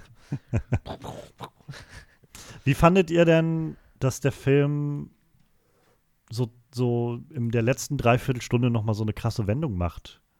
Ja, ich dachte vor allem die ganze Zeit, ich habe dann irgendwann geguckt so und denk so, hm, der geht jetzt noch so und so lange. Und dann, also das war so dann, nachdem so er wieder zurück war mit, mit dem Gift und dann dachte ich so, was soll da noch kommen? Und dann kam ja noch dieser ganze Eis-Arc, wo ich direkt gedacht habe, so, ja, Aliens im Eis, The Thing, Aliens im Eis, Alien vs. Predator, Aliens im Eis, ja, okay, das ist bei den anderen Filmen hat das auch funktioniert, warum nicht, ne? The Und Thing. dachte so, ja, zum ja, ist ja eine andere Prämisse, ne? Es sind halt einfach nur Aliens im Eis, ne? Irgendwie. Oder wie gesagt, bei Alien vs. Predator gibt es ja auch dieses Loch im Eis, wo die dann rumrennen. So. Ich habe direkt nur diese Vibes gekriegt, wie die da hingefahren, die so meinten, ja, wir müssen jetzt ins Eis, die Aliens sind irgendwo im Eis und so. Das war dann irgendwie so. Hab ich direkt so mit sowas assoziiert und dachte ja, mir, das ja. könnte ja theoretisch ganz cool werden. Und dann. Ich weiß, ich. ich ja, ich fand. Ja, weiß ich nicht. Ich fand's okay. tendenziell fand ich es halt zum Beispiel sehr, sehr reizend ähm, und reizvoll zu sehen, dass halt irgendwie da so eine Crew unterwegs war, die halt so ein bisschen mehr, also Profil einfach hatte, wo ich irgendwie gesehen habe, ah, okay, das ja, ist jetzt ja. Chris Pratt und sein, also J.K. Simmons, so sein, seine Vaterfigur und der Charlie da, ihr Freund und halt noch so ein, zwei der anderen Gesichter. Ähm, so, das fühlte sich für mich beispielsweise etwas greifbarer an als halt Chris Pratt, der mit im Prinzip so namenlosen Gesichtern durch die Zukunft rennt, die dann einfach so als als, äh, als Schlachtvieh dann dienen, um irgendwie da Leute so kanonenfuttermäßig zu verpulvern. So, also insofern fand ich das eigentlich ganz nett, ähm, aber der Weg dahin war, fand ich nicht so interessant und so, so generell, also ich saß halt und dachte so, oh, das, okay. das, äh, damit hatte ich jetzt nicht gerechnet, dass jetzt hier nochmal so ein, nicht nur so ein Spin kommt, sondern auch noch, ähm, ja, auch noch irgendwie so auf so eine sehr plumpe Art und Weise. so ein ganzer Filmakt irgendwie dran gehangen wurde. Ja, ja, es, es um, ähm, fühlte sich so ein bisschen wie so ein vierter Akt an irgendwie muss ehrlich ja. sagen, ging mir genauso. Allerdings hatte, habe ich dann, ich habe wirklich den Film geguckt mit der Erwartung, so je mehr diese ganze Szene auf, ähm, auf, auf, der Plattform, auf, der, auf dem Wasser vorangeschritten ist und sich das alles so dramatisch zuspitzte, bis halt letztendlich auch Miri nicht überlebt hat und geopfert, sich geopfert hat ähm, für, für das Wohl der Zukunft, um das, dieses Toxin in die Vergangenheit zurückzukriegen, dachte ich, das ist doch jetzt ein Punkt für ein super Ende. Er kommt zurück in seine Zeit und aber sie sind dann, er hat das Toxin, sie sind dann auf den Kampf vorbereitet, sie, sie können quasi diesen Weltverlauf, diese, diese apokalyptische Zukunft abwenden. So, dass das impliziert wird. Ich hätte nicht damit gerechnet, dass halt nochmal ein komplette, kompletter Plot auf uns zukommt. Ich habe dann halt die Maus bewegt äh, auf dem Bildschirm und gesehen, dass der Film erst zu drei Vierteln rum ist. Da war ich auch sehr überrascht. Ja, es ist echt, es ist ein bisschen eine seltsame Entscheidung, muss ich sagen. Also ich, äh, wie gesagt, ich fand das jetzt ja nicht uninteressant. Ich würde halt sagen, ungefähr so engaging wie halt den Rest des Films auch, halt so auf so einer sehr, sehr einfachen, oberflächlichen Art halt irgendwie interessant, also so unterhaltend. Ähm, aber es ist halt, ne, wo ich so rückblickend draufschaue und das Gefühl habe, so, äh, warum eigentlich? Also, der Film war schon so ein bisschen abgeschlossen an der Stelle. Und äh, irgendwie habt ihr da jetzt dann nochmal so einen vierten Akt aufgemacht. Und ich glaube, wenn ich jetzt zynischer wäre, als ich es bin, könnte ich, könnte man, glaube ich, also könnte ich das Argument bringen zu sagen, ja, sie wollten halt einfach noch unbedingt fünf andere weitere Science-Fiction-Klassiker irgendwie äh, ja, Referenzen, referenzieren oder aber so ähm, kopieren nochmal für den Schluss. Ja, ja, ich weiß nicht. Ich bin halt gespannt. Ich glaube, sie haben ja den zweiten Film schon bestellt gehabt davon ja, oder so. Ja, oh, ähm, das ja, wusste ich nicht. Ja, hier mit äh, im Juli 2001 bei Deadline Hollywood mit äh, Chris McKay, also der Director, der Screenwriter kommt zurück, Chris Pratt die, die Tochter spielt, Yvonne Stowski, ja. Betty Gilpin, Sam Richardson, die J.K. Simmons kommen alle wieder. Warum? Weil das ist, der, der Film hat doch so ein gutes Ende gefunden. Was willst du da jetzt ja, noch machen? Die, die, die Aliens ärgern sich darüber, dass die erste Welle der, Invo der, der Invasion nicht funktioniert hat und schicken die zweite? Fakt ist doch wahrscheinlich, dass einfach nur eins abgehauen ist, oder? Ich meine, äh, das ist ja nur jetzt der. Nee, sie haben, sie haben doch alle Plot, gekriegt. Oder? Sie haben die Königin ja, am Ende erwischt und alle anderen haben sie im Schiff explodieren lassen. Ja, das weißt du ja nicht, ob da alle explodiert sind, ne? Da kann ja auch locker einer rausgekommen sein. Ich meine, das ist ja der plump, wahrscheinlich die plumpste Möglichkeit, ein Sequel zu machen, ne? Sie haben, sie haben die Königin gekriegt und die anderen sind im Schiff explodiert. Sprechen wir von The Tomorrow War oder von Aliens? Wer weiß? Wer weiß? ähm, wer weiß, vielleicht haben, ist der, die Idee ja auch einfach zu sagen, naja, es sind nicht dieselben Aliens, sondern jetzt kommen aus weiter aus der Zukunft, kommen wieder Menschen zurück und sagen, wir brauchen euch, weil wir haben andere Probleme jetzt. oh shit. Hast du irgendwas so ein Rick und Morty-Ding? Es kommen so tausende Menschen aus tausend Generationen. Nein, nein, nein, nein, nein. Wir müssen euch helfen, bevor ihr denen helft. Ihr werdet nur alles noch schlimmer machen, wenn ihr da hingeht. Und dann, ja, Time War. Ja. ja. Also ja. danach hätte ich jetzt echt nicht geschrien, nach, nach einem Sequel dafür. Ich schätze, es wäre vielleicht eine Möglichkeit, diesen Pfad, diesen Story-Pfad zu verfolgen, ähm, dass die, die Aliens, die das Schiff gesteuert haben, gelenkt haben, ja offensichtlich die intelligente Rasse waren und diese ähm, White Spikes quasi nur die K Kampfhunde für die, mehr oder weniger. Mhm. Ähm, da könnte man vielleicht noch was draus machen, aber auch das, keine Ahnung, ist eine sehr dünne Prämisse. Tja, also ja, aber wie gesagt, ich glaube, auch der Film stellt für mich jetzt irgendwie keine neuen Maßstäbe für Storytelling auf. So. Nee. Also ich, ähm, ich, äh, Amazon wird einfach wahrscheinlich genug Klicks damit bekommen haben und damit äh, wird dann klar sein, na, dann machen wir doch einfach noch einen davon. So. Ja, das ist es halt, ne, weil du guckst, ich meine, äh, Box Office gibt es ja nur bei so einem Film nicht. Äh, die Kritiken sind halt alle so im Durchschnittsbereich, ne? Irgendwie 45 von 100, 54 Prozent, äh, 5,8 von 10. Äh, also nichts Herausragendes. Äh, dann kann es ja echt nur sein, dass halt die Klicks gestimmt haben. Was halt auch, wo ich mir immer denke, so, ja, das ist halt ein Film, den die Leute gratis bei Prime Video gucken können und so, wenn du bei Prime Video durchsetzt und den Trailer gesehen hast, denkst du halt auch, das ist ein geiler Film, so, ne? Ist halt klar, dass die Leute da voll drauf anspringen, so, aber weiß ich nicht, also selbst so die Leute bei Amazon, die müssen den ja gesehen haben und gedacht haben, so, ja, der ist halt okay so, aber das ist jetzt auch nicht so der Reißer, ne? Und dann denkst du dir doch nicht auch so, ja, dann machen wir da einfach noch ein Sequel, weil der wird, gehe ich mal von aus, erstmal prinzipiell. Also ich hätte jetzt kein Bedürfnis, den zu gucken, ne? Ich würde den natürlich gucken, wenn wir den für den Podcast haben, so, aber ich gehe davon aus, viele Leute würden den vielleicht einfach nicht gucken, weil die den ersten halt nur so durchschnittlich fanden, ne? Das ist halt irgendwie. Naja, egal. Das, so funktioniert das Studiosystem total. Ja, deshalb kriegen wir halt auch Fast and the Furious 10 oder was ist der letzte, weil der noch kommt, ne? Oder 10 wird noch in zwei geteilt oder 11, glaube so, ich, ne? soll das werden. Die Saga. Ja, ja. Und dann halt Spin-offs über Spin-offs. Ich glaube, sie hatten jetzt schon für Charlize Theron soll es jetzt ein Spin-off geben. Ähm, und, und solche Sachen. Also, ja. Fantastisch. Und auch, ich kenne wirklich niemanden mehr, der sagt, hey, lass mal ins Kino fahren, wir gucken uns Fast and the Furious an. Ne? Also ich kenne wirklich niemanden mehr, der das sagt. So. Ja. Früher, früher immer so, ne? So vierte Teil, fünfte Teil noch im Kino geguckt, sechsten glaube ich auch noch. Aber irgendwann kam halt auch bei mir der Punkt, wo ich dachte so, nee. ich gucke mir die vielleicht irgendwann an, wenn sie beim Stream sind so und denke mir dann so, ja, die werden halt nicht besser, so, aber ich fahre doch irgendwann nicht mehr für sowas ins Kino. Aber es gucken halt immer noch viel zu viele Leute die Filme. Naja, ich, äh, auf einer grundlegenden, ich glaube, für viele Leute ist das halt einfach so eine grundlegende Unterhaltung, so wie wahrscheinlich jetzt The Tomorrow War das vielleicht auch war. Einfach so, dass man halt, musst du nicht über viel nachdenken, du hast so dieselben Prämissen, dieselben Figuren, die du irgendwie alle kennst. Das Ganze strahlt für, glaube ich, viele so diesen, diesen Leisure-Vibe aus und halt abgedrehte Action ohne irgendwelche Konsequenzen. Ähm, und das scheint einfach immer noch Leute zu interessieren.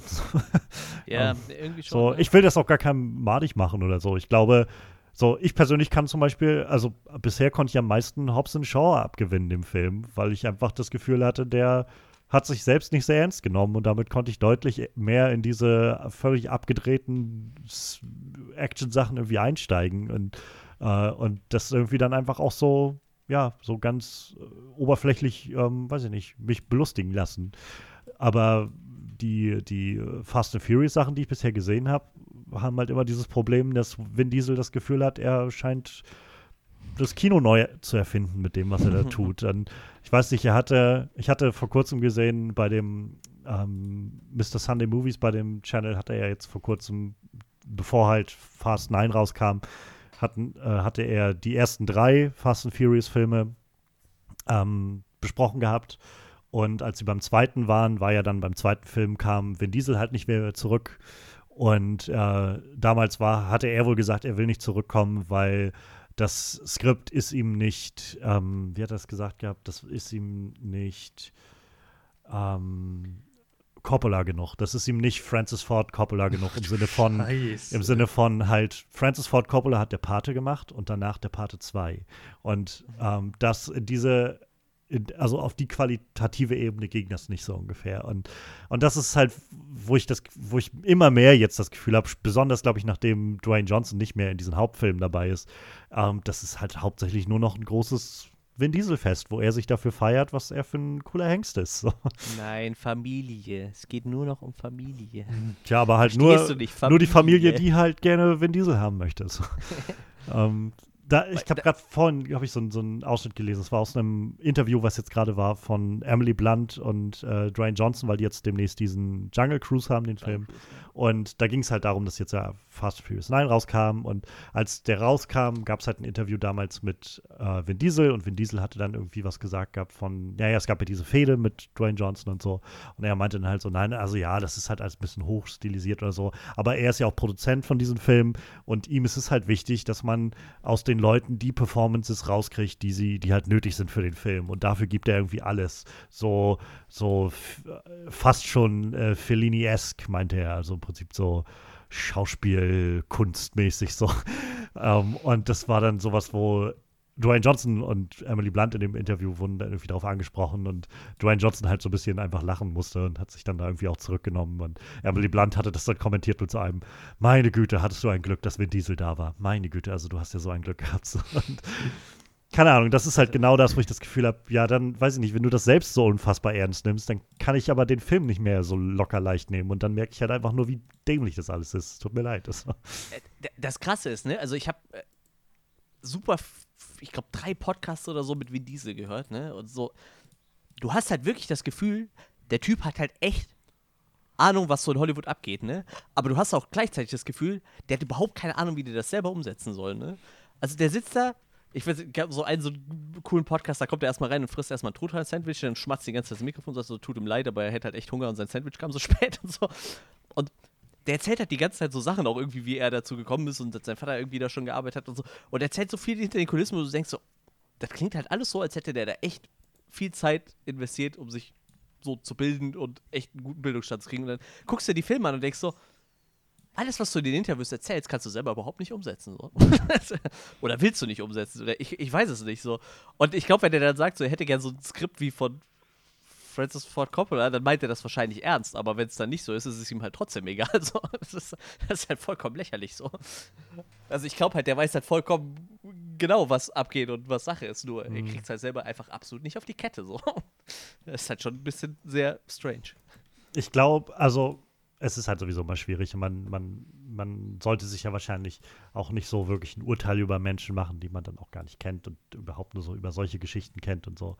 Ähm, mich erinnert das halt einfach immer so ein bisschen an, an Zack Snyder, halt so dieses mhm. jemand, der halt so sein Ding macht und was, glaube ich, auch so ein bisschen Respekt verdient hat, aber der auch schon sehr, sehr weit zu seinen eigenen Kool-Aid getrunken hat und das Gefühl hat von, ähm, also es gibt vor allem einen, eine Person, äh, die wissen muss, dass, dass ich der Geilste bin und das bin ich so. Und, ähm, und deshalb wird halt alles so angegangen. Und ich glaube, für viele Leute funktioniert das also sowohl Vin Diesel als auch Zack Snyder haben ziemlich große Fangemeinden ähm, und für andere nicht. Also ich weiß, ich finde so eine Egos einfach unglaublich unattraktiv so und, und sehr un, unschön so einfach. Also mir macht das dann irgendwie auch weniger Spaß, dann diesen Leuten zuzugucken. Gerade wenn man das halt so massiv merkt in den Filmen, die sie spielen.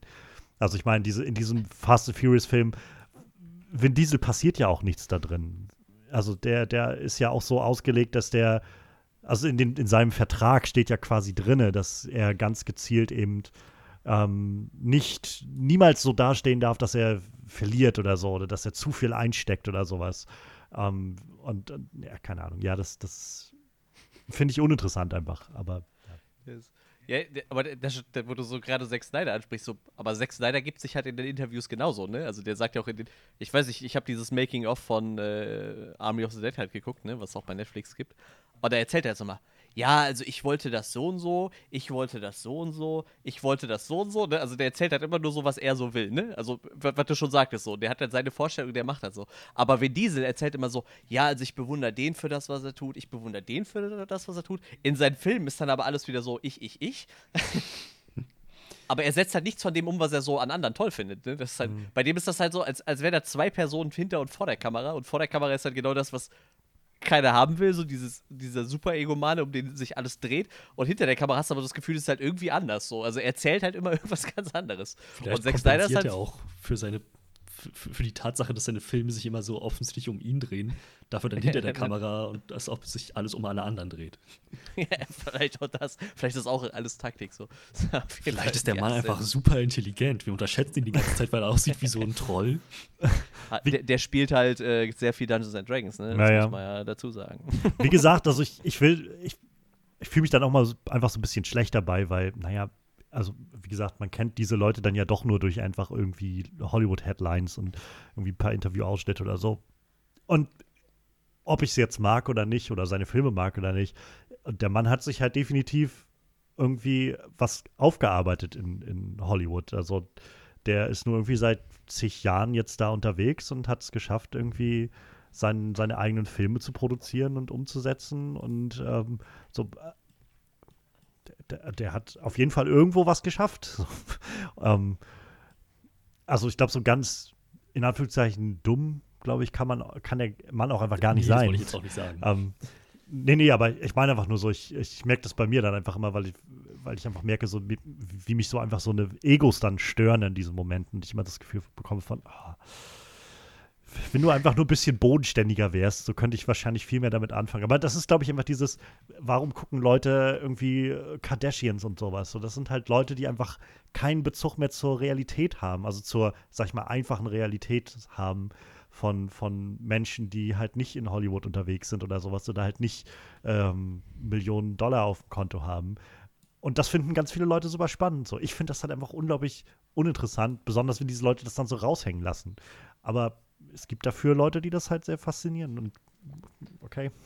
Ja, deshalb funktioniert halt auch so Instagram ganz gut, ne? Also ich sag mal, dieses Selbstdarstellen, das kommt ja jetzt auch immer mehr bei den kleineren Leuten an, so, also diese krassen Egos und so. Und äh, ich finde diese Entwicklung irgendwie ein bisschen erschreckend so. ja. Ich versuche. Der Vorteil von äh, Instagram ist, da kann man sich seinen Feed halt wirklich sehr, sehr äh, gut selber einteilen. So. ist nicht wie bei Facebook, wo du die ganze Zeit Sachen, die die Timeline gespielt kriegst, die nicht sehen willst. So, aber ich, also dieses, dieses Selbstdarstellen, dieses große Ego wird halt ja.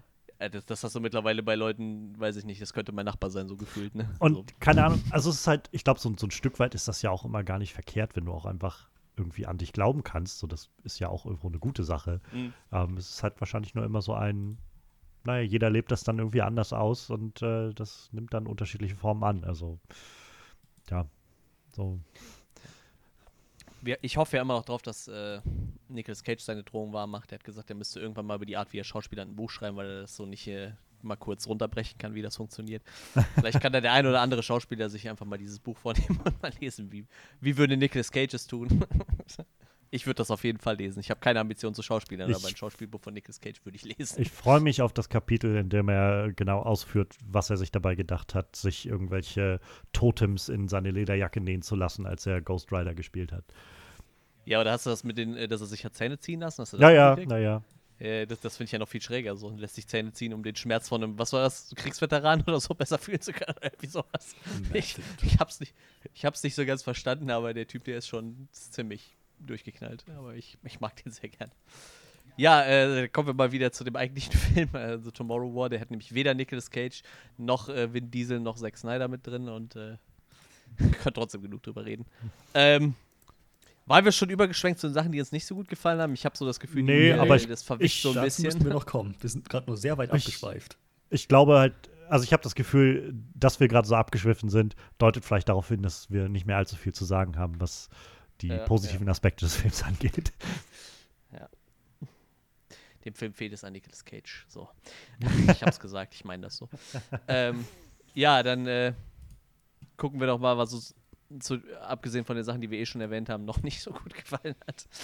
also, vielleicht um wieder mal ein bisschen auf einer abstrakteren Ebene anzufangen, ich finde, der Film hat auf jeden Fall so Probleme mit seinem, mit, mit seinem Fluss, mit seinem Pacing. So, dieser vierte Akt tut ihm echt keinen Gefallen. Das, das fühlt sich an wie, keine Ahnung, Lost World Jurassic Park, einfach noch so ein kompletter Akt hinten mhm. rangetackert. ähm, aber so, so, ganz unbeholfen rangetackert. Ähm, und, und auch sonst habe ich irgendwie im Film nicht so das Gefühl, dass das ein nachvollziehbarer Spannungsbogen ist und dass es alles irgendwie ein kohärenter Ton ist. Der Film fängt irgendwie an, fast schon irgendwie, so als, als, ja, ein bisschen wie, wie das Quiet Place-Konzept, so in einem ganz kleinen Umfang um eine ja. Familie rum ähm, fokussiert, in, in, einem kleinen Vorort irgendwo in Amerika. Ähm, wo man das Gefühl hat, jetzt, jetzt ist der Fokus irgendwie darauf, wie, wie sehr diese Familie aus ihrem Alltag auf einmal rausgerissen wird. Und dann geht es irgendwie innerhalb von zwei, drei Szenen plötzlich in die Zukunft und die Großstadt und so. Einfach, insgesamt habe ich das Gefühl, dieser Film, man merkt, dass, dass irgendwie in diesem Film sehr viele Elemente ineinander geflossen sind, die irgendwie nicht ganz als rundes Konzept funktionieren. Es wirkt halt sehr, und wie gesagt, vielleicht ist das auch einfach sehr zynisch von mir, aber es wirkt halt sehr, als ob der Film so wirklich damit begonnen hat, dass sie sich einfach einen Haufen Science-Fiction-Filme auf so ein Whiteboard geschrieben haben mhm. und dann gesagt haben, wie können wir das möglichst alles in einen Film bringen. Und äh, ja, das, das, das, das ist halt nicht sehr interessant als Story irgendwo. Also, ähm, wie gesagt, ich habe viele Reviews oder viel so Reaktionen, nachdem der Film rauskam, so gemerkt, wo einfach Leute wirklich den Film auch sehr, sehr, sehr schlecht bewertet haben, so aus meinem, aus meiner Bubble, die halt alle meinten, dass es gibt nichts wirklich Kreatives an diesem Film. Und äh, ich kann dem nicht wirklich widersprechen. So, ich glaube, für mich fällt das jetzt nicht so massiv, also nicht so sehr ins Gewicht, weil ich das Gefühl habe, nicht jeder Film muss irgendwie das Rad neu erfinden und so, es war halt dann irgendwie unterhaltsam genug. Aber ich kann dem halt auch nicht widersprechen. So, der Film hat halt nicht wirklich irgendwas großartig Interessantes zu bieten, jenseits der Prämisse zu sagen, die Leute gehen in die Zukunft zum Kämpfen. Aber selbst das wird nicht wirklich ausgespielt in irgendeiner interessanten Art. Nichts wird in diesem Film in irgendeiner interessanten Art ausgespielt, finde ich. Ähm, so, der, der Film macht zum Beispiel am Anfang sehr groß auf, so eine, so eine, also ich glaube, der Film versucht so eine große Klimawarnung zu sein.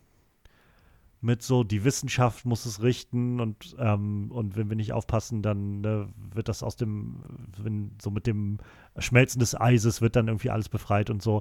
Aber nichts davon hat irgendwie Bedeutung. Es wird am Anfang mal kurz gesagt und dann am Schluss nochmal kurz gesagt, ungefähr. Und ich, keine Ahnung, also selbst, selbst dieser Grundgedanke von, ähm, es gibt am Anfang, wo Chris Pratt in diesem Klassenraum steht und er irgendwie meint, so die Welt braucht jetzt Wissenschaftler mehr denn je oder irgendwie sowas in der Art. Und ähm, da, so als ob das halt so das Grundmotiv des Films wäre, so das versuchen wir jetzt zu beweisen mit diesem Film. Und ja, weiß ich nicht. Eigentlich hat der Film mir nur gesagt, ähm, ja, klar, es ist gut forschen zu können, aber du musst vor allem Leute haben, die auf Dinge schießen. So. also, so selbst de, diesem, dieser Sache kann der Film nicht so wirklich gerecht werden, finde ich. Ähm. Mm, also, ich fand, das war vielleicht doch eine Sache, die der Film, das hätte ich, das hätte ich vielleicht vorhin wirklich anbringen sollen. Das ist mir nicht, ist mir nicht in den Sinn gekommen. Aber ich fand dieses das Klimaerwärmungskonzept, ähm, halt die, die Idee dahinter, dass das den Film letzten Endes äh, vorantreibt, dass das der Urauslöser von allem ist. So die, dieses Damoklesschwert, das über dem ganzen Film hängt, ähm, fand ich eigentlich gar nicht so schlecht umgeset umgesetzt, sondern hat tatsächlich sogar relativ für die Verhältnisse von so einem Film relativ subtil. Wir hatten keine Szene, wo irgendjemand gesagt hat, und wir Menschen haben es ihnen so leicht gemacht. Wir haben unseren eigenen Planeten vernichtet. so halt irgendwie Day After Tomorrow-Style oder so. Sondern wirklich nur, man hatte irgendwann im Hintergrund mal ein, ein Plakat, also so ein Poster, ähm, zu sehen in der Szene, wo die schmelzenden Polkappen angesprochen wurden oder dass das äh, Eisbären ihren Lebensraum verlieren, arktische Tiere ihren Lebensraum verlieren. So, aber niemand hat das wirklich explizit so wirklich in den Mund genommen. Klimaerwärmung, globale Erwärmung, so Treibhauseffekt irgendwie in der ich Richtung oder den, den Finger ganz direkt auf die Menschen gezeigt, sondern das war einfach nur so ein Thema, das immer präsent war im Film. Halt auch die Klassenraumszene, wo, wo die ganzen Schüler da saßen und dann meinten, wir, wir, wir, haben doch die Zahlen gesehen wir sind sowieso erledigt, es ist zu spät. Warum, was sollen wir uns jetzt noch Gedanken machen? Es bringt doch nichts. So, diese, das, dann halt der Lehrer entsprechend meinte, Chris Pratt meinte, so, wir brauchen jetzt Wissenschaft, wir müssen uns wirklich an die Wissenschaft klammern und daran halten, wenn wir noch eine Hoffnung haben wollen. So, dieses ganze Konzept von den, von den Aliens, die nur aufgrund der Klimaerwärmung überhaupt erst ins Freie treten konnten, ist halt nur eine Überspitzung für den Film. Aber im Großen und Ganzen hatte ich schon das Gefühl, dass es alles symbolisch war für den Klimawandel und das auch gar nicht, ja.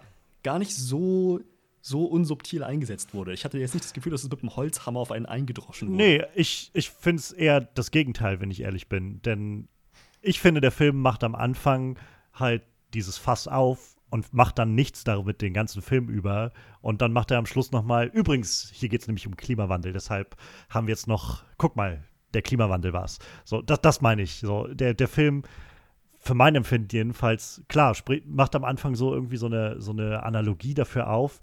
Und dann geht es aber in wenigstens der Hälfte des Films absolut nicht darum, so für mein Empfinden, wenn sie halt in der Zukunft umherrennen und äh, auf, die, auf der Jagd nach diesen Aliens sind und so weiter. Und dann kommt halt am Schluss noch mal, naja, ähm, ja, das, das ist das Problem. Ähm, und das Ganze wird halt eingebettet in diesen vierten Akt, der nicht wirklich daran, also der sich nicht wirklich organisch anfühlt und deshalb würde ich halt sagen, natürlich, es kommt nicht mit einem Holzhammer. So, das, das ist gar nicht meine Kritik daran, sondern vielmehr, dass sich das für mich eigentlich mehr nach so einem Lippenbekenntnis anfühlt. Weil was macht der Film denn tatsächlich mit dieser Thematik? So, oder irgendwas. Es fühlt sich einfach nur an wie so ein, wie so ein Setup, wie so ein, so ein einfaches, so, das ist ein, ein, also als ob der Film sich halt selbst sagen möchte, äh, wir sind ein Film, der auf die Gefahren der Klimaerwärmung hinweisen möchte. Aber eigentlich das nur sehr, sehr lose irgendwie über diesen Sci über diesen, dieses Sci-Fi-Zombie-Skelett, was der Frankenstein-Skelett so rüber, so rüberwirft, für mein Empfinden. So, dafür hätte ich, glaube ich, dann doch irgendwie mehr Substanz spüren müssen, so über den Film hinweg, dass das irgendwie eine, eine tatsächliche Rolle spielt bei der Bekämpfung des Ganzen oder irgendwas. Ähm, ja, weiß ich nicht. Also, Na, technisch ich glaube, dann war die Wissenschaft ja die Lösung mit dem Toxin. Ne? Aber auch das. Ja, aber selbst das ist, ist sowas, ich Für mich hat es, glaube ich, irgendwie mehr oder weniger gereicht, dass dieses, diese Analogie der Aliens als Klimaerwärmung den Film so umrahmt haben. Und halt gerade die Klassenraumszene mit den Schülern, die alle schon aufgegeben haben und weil sie, weil sie eben die, die, Prognos die Prognosen für die Zukunft gesehen haben, keinen Sinn mehr irgendwie sehen, sich dafür für irgendwas einzusetzen, fand ich halt ziemlich gut gemacht. So, das, das wurde halt am Anfang eingeführt, recht gar nicht so, gar nicht so unsubtil, recht clever. Und am Ende nochmal aufgegriffen, diesem angetackerten Plot. Aber es hat halt dazu geführt, dass der Film irgendwie so ein bisschen davon umrahmt war. Für mich hat das irgendwie doch ganz gut funktioniert. Also nur, die, nur dieses Konzept, nicht der gesamte Spannungsbogen des Films. Nee, nee, ich verstehe schon. Aber ich glaube, für mich ist das einfach sowas, wo ich das Gefühl habe, wenn ihr das schon irgendwie euch so als, als so Grundstimmung irgendwo sucht, dann müsst ihr damit irgendwie mehr machen, als halt am Anfang und am Ende das mal kurz irgendwie aufzubringen. So, es ist, für mich fühlt es sich jedenfalls an, wenn das wirklich sich bedeutungsvoll anfühlen sollte in irgendeiner Form. Ähm, also so, dass es einen Purpose wirklich hat in dieser Geschichte, dann, dann muss es schon irgendwie ein Element sein, was irgendwie deutlich mehr davon trägt, für mich jedenfalls, glaube ich. Wo ich halt das Gefühl bekomme, ja, wie so eine Story-Arc. So. Also eine Story-Arc, finde ich, fühlt sich von einer Figur unglaublich unbefriedigend an, wenn du einfach nur siehst, es wird am Anfang einmal gezeigt, wie sie ist. Und dann gibt es aber keinen wirklichen Character Growth, keine Art, wie die Figur über den Film hinweg sich, sich herausgefordert wird oder sich, sich weiter ändern muss. Und dann einfach kurz vor Schluss gezeigt wird, oh, jetzt, jetzt trifft sie einfach eine völlig andere Entscheidung. Und das war quasi die große Character Arc, obwohl nichts dazwischen passiert ist. So. Und so, ich glaube, in dem Rahmen habe ich das Gefühl mit diesem Klimawandel-Ding, wo ich ja, es ist da. Ich, also, ich will dem nicht absprechen, dass sie das da nicht eingesetzt haben. Aber ich finde es halt sehr bedeutungslos in dem Film. So, es fühlt sich für mich halt einfach an, als ob nicht wirklich was Interessantes darüber ausgesagt wurde, nichts, nichts von Bedeutung irgendwie damit angestellt wurde. So, es wurde einfach so ein bisschen noch so, so einmal drüber gehangen. Und jetzt haben wir auch noch eine, eine Klimathematik so mit drin. Ja, kann ich auch gut nachvollziehen. Und ich, ich glaube für mich, ja, Manuel. Ich habe das bis zum Schluss nicht bemerkt. Bis die dann in dem Eis waren und der, ich weiß nicht, war das der Vater, der dann sagte, so, und x Jahren ist das ja alles weggeschmolzen und ja, ein Grad Klimaerwärmung, es macht den Unterschied zwischen Eis und Wasser oder irgendwas sagt er da, hm. der Wissenschaftler. Da ist mir erst dann erstmal aufgefallen, dass es da scheinbar so, also das Klimaerwärmung scheinbar noch ein Thema in dem Film ist. Vielleicht, ja, um mal von, dem, von, von der Idee der Umsetzung der Klimaerwärmung im Film wegzukommen, wo wir jetzt sowieso schon in der Stelle sind, äh, wo sie dem Ganzen auf den Grund gehen, rausfinden, äh, buchstäblich auf den Grund gehen und rausfinden, dass sich diese Aliens von unten nach oben durchs Eis gegraben haben ich fand das so lächerlich, dass ihre einzige Hoffnung, dieses Rätsel zu knacken, der eine, was ist das, Neuntklässler ist aus der Klasse von Chris Pratt, ja. die, die er da mhm. unterrichtet, der dann das ganze Rätsel lösen soll. Hat, Und es war so keine weiteren Wissenschaftler mehr in der Richtung? Also wirklich es, gestandene, qualifizierte Leute? Es, es war so offensichtlich vor allem. Also an dem Moment, wo er da saß am Anfang und so offensichtlich gesagt hat, irgendwie, er wollte, wollte ihn nicht rannehmen und dann äh, will bloß wieder über Vulkane reden oder sowas, wo ich gedacht habe, 100 Pro werden Vulkane, irgendwas ja. wird hier noch eine Rolle spielen damit, so. Und äh, ja, so war es dann auch. Ich, also ich muss sagen, das war so ein Punkt, wo ich tatsächlich, glaube ich, die Kritik gespürt habe, die ich damals bei A Quiet Place immer mal wieder gehört habe, die ich da aber nicht so, also die mir da nicht so hundertprozentig einleuchtete.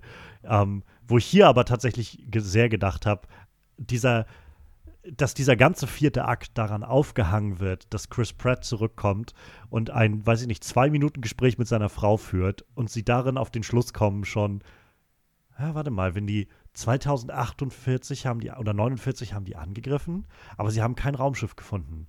Hm, dann ist es vielleicht 47 oder 46 gelandet. Ja, oder noch davor. Müssen wir mal gucken, ne? Wir haben doch, wir haben doch was, womit wir das da checken können, so gegenchecken können. Wo ich, das war halt sowas, wo ich gedacht habe, echt jetzt? So, bei Quiet Place war, war viel so dieses, niemand von dem Militär oder so ist auf die Idee gekommen, irgendwas mit Sound bei denen zu probieren oder so, irgendwelche Frequenzen auszutesten oder sowas. Für mich funktioniert es in dem Film doch deutlich besser, weil ich noch mehr das Gefühl habe, bevor überhaupt irgendjemand was ausprobieren konnte, waren die Mittel schon gar nicht mehr da und die Leute nicht mehr dafür da. Aber in dieser, in dieser Timeline, die wir sehen, sind bis 2051 durch den ganzen Krieg hinweg, sind Wissenschaftler da ohne Ende, die an Toxinen und allem Möglichen arbeiten. Und keiner von denen ist auf die Idee gekommen, wir haben, wir wissen, wann die angegriffen haben, aber wir haben nie ein Schiff gefunden na gut, dann hören wir auf, da uns weiter drüber Gedanken zu machen oder so. Ja. So, das ist sowas, das ist, woran ihr diesen Akt aufhängt. Und dann halt noch das Ganze aufzuziehen mit, wichtig ist jetzt, dass der Neunklässler uns erklärt, wo die Vulkanasche herkommt und wo genau die zu finden ist. Auch das hat für mich, fand ich, nicht wirklich Sinn gemacht zu sagen, der Vulkan ist ausgebrochen und jetzt kann ich ganz genau festlegen, wo in, in äh, Sibirien oder was auch immer das ganze, dieses Raumschiff dann sein muss oder so. Aber ja, es, es wirkt, wie gesagt, es wirkt einfach wie so ein wir müssen jetzt irgendwie noch diesen vierten Akt einläuten, der irgendwo so zwischen, nachdem wir der, im zweiten Akt und dritten Akt einfach Aliens hatten, ähm, wo einfach Unmengen von Viechern äh, unterwegs sind und die Leute jagen. Aliens und Edge of Tomorrow so gepaart irgendwie. Ähm, kommt dann, im, müssen wir jetzt in diesem dritten, in diesem vierten Akt eigentlich, müssen wir dann noch Alien mit reinhauen, müssen wir noch The Thing mit reinhauen. Ähm, da mhm. muss das alles nochmal neu zusammenkommen, dass sie in, in die Arktis gehen so, oder in, in, in äh, verschneitetes Gebiet gehen und da ein abgestürztes Raumschiff finden und da drin unterwegs sind und irgendwelche Aliens finden, die da äh, abgestürzt waren und so. Und da, ja, also da, da, das, das, das, das taugt irgendwie nicht. Und, und wie gesagt, alles davon fühlt sich so, so bedeutungslos an für mich. So, es fühlt sich halt nie an, als ob das da ist mit, mit Bedeutung, mit Purpose, mit, einer, mit einem Grund da zu sein, sondern einfach nur von, Wäre doch cool, wenn wir jetzt hier noch ein The Thing hinten ranhängen, oder? So.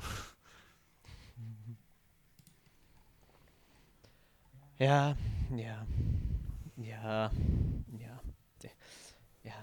ich weiß nicht. Und äh, insofern witzig, dass du vorhin halt ähm, Starship Troopers angesprochen hattest. Da habe ich mich tatsächlich im ersten Akt, also als es losging, dran erinnert gefühlt. So dieses, wo er eingezogen wurde und irgendwie ohne ja, ja. groß nachzufragen irgendwie äh, so militarisiert wurde und eingesetzt wurde oder, und dann irgendwie in die Zukunft geschickt und die Leute werden da alle verheizt und so. Ähm, aber alles davon ist so bei, bei Starship Troopers halt auch mit einer Bedeutung. So, es geht in Starship Troopers irgendwie um diese, diese diese Parodie, diese Satire irgendwie so, die sehr, sehr bissig ist und wo es darum geht zu zeigen, wie so ein faschistischer Staat funktioniert, der dich nur zum Menschen erklärt, wenn du halt gefälligst äh, bereit bist, ins Militär zu gehen und zu sterben oder sowas. Ähm, und die Leute umherrennen, ohne, ohne groß nachzufragen und den Dreck erledigen. So. Und, und in dem Film passiert das aber irgendwie alles einfach so. Und es wird nie wieder aufgegriffen und es spielt nie wieder eine Rolle. Und und das, ja, fügt, fügt, dem Ganzen irgendwie doch einen ziemlich großen, bitteren Beigeschmack hinzu, finde ich. Ja, irgendwie ist das. Ich, der, der, bedient sich halt von so viel, was halt irgendwie dann, aber du siehst halt offensichtlich, woran er sich bedient, aber wie gesagt, wie du schon sagst, so, aber ohne das eigentliche zu catchen, worum es dann in dem Film, woran man sich bedient, geht. Ne? Ja, oder es wenigstens, so es gar, sie müssen ja wegen mir gar nicht die Thematik oder sonst was aufgreifen, die jetzt Alien zum Beispiel hat. Aber wenn ihr schon irgendwie sagt, wir müssen jetzt, wir, weiß ich nicht, wenn sie zum Beispiel in dieses Schiff eindringen, wo sie dann das gefunden haben und so da langsam durchgehen und so, war, fand ich sehr, sehr stark Alien, einfach der erste Alien-Film, als die Nostromo gelandet ist und dann dieses abgestürzte Schiff findet und so. Ähm, und statt Eiern finden sie dann halt diese Säcke, wo dann die ganzen äh, Viecher drin sind und so. Und das war halt sowas, wo ich gedacht habe, ja, das ist Alien. Aber warum ist das hier so? Also, wenn ihr schon, ihr müsst ja nicht das so einsetzen, wie Alien das einsetzt, aber dann setzt es doch für euch wenigstens in irgendeiner Art und Weise ein, die Bedeutung hat. Aber ich habe halt das Gefühl, es ist eigentlich nur da, weil es halt eine Referenz auf was anderes sein kann.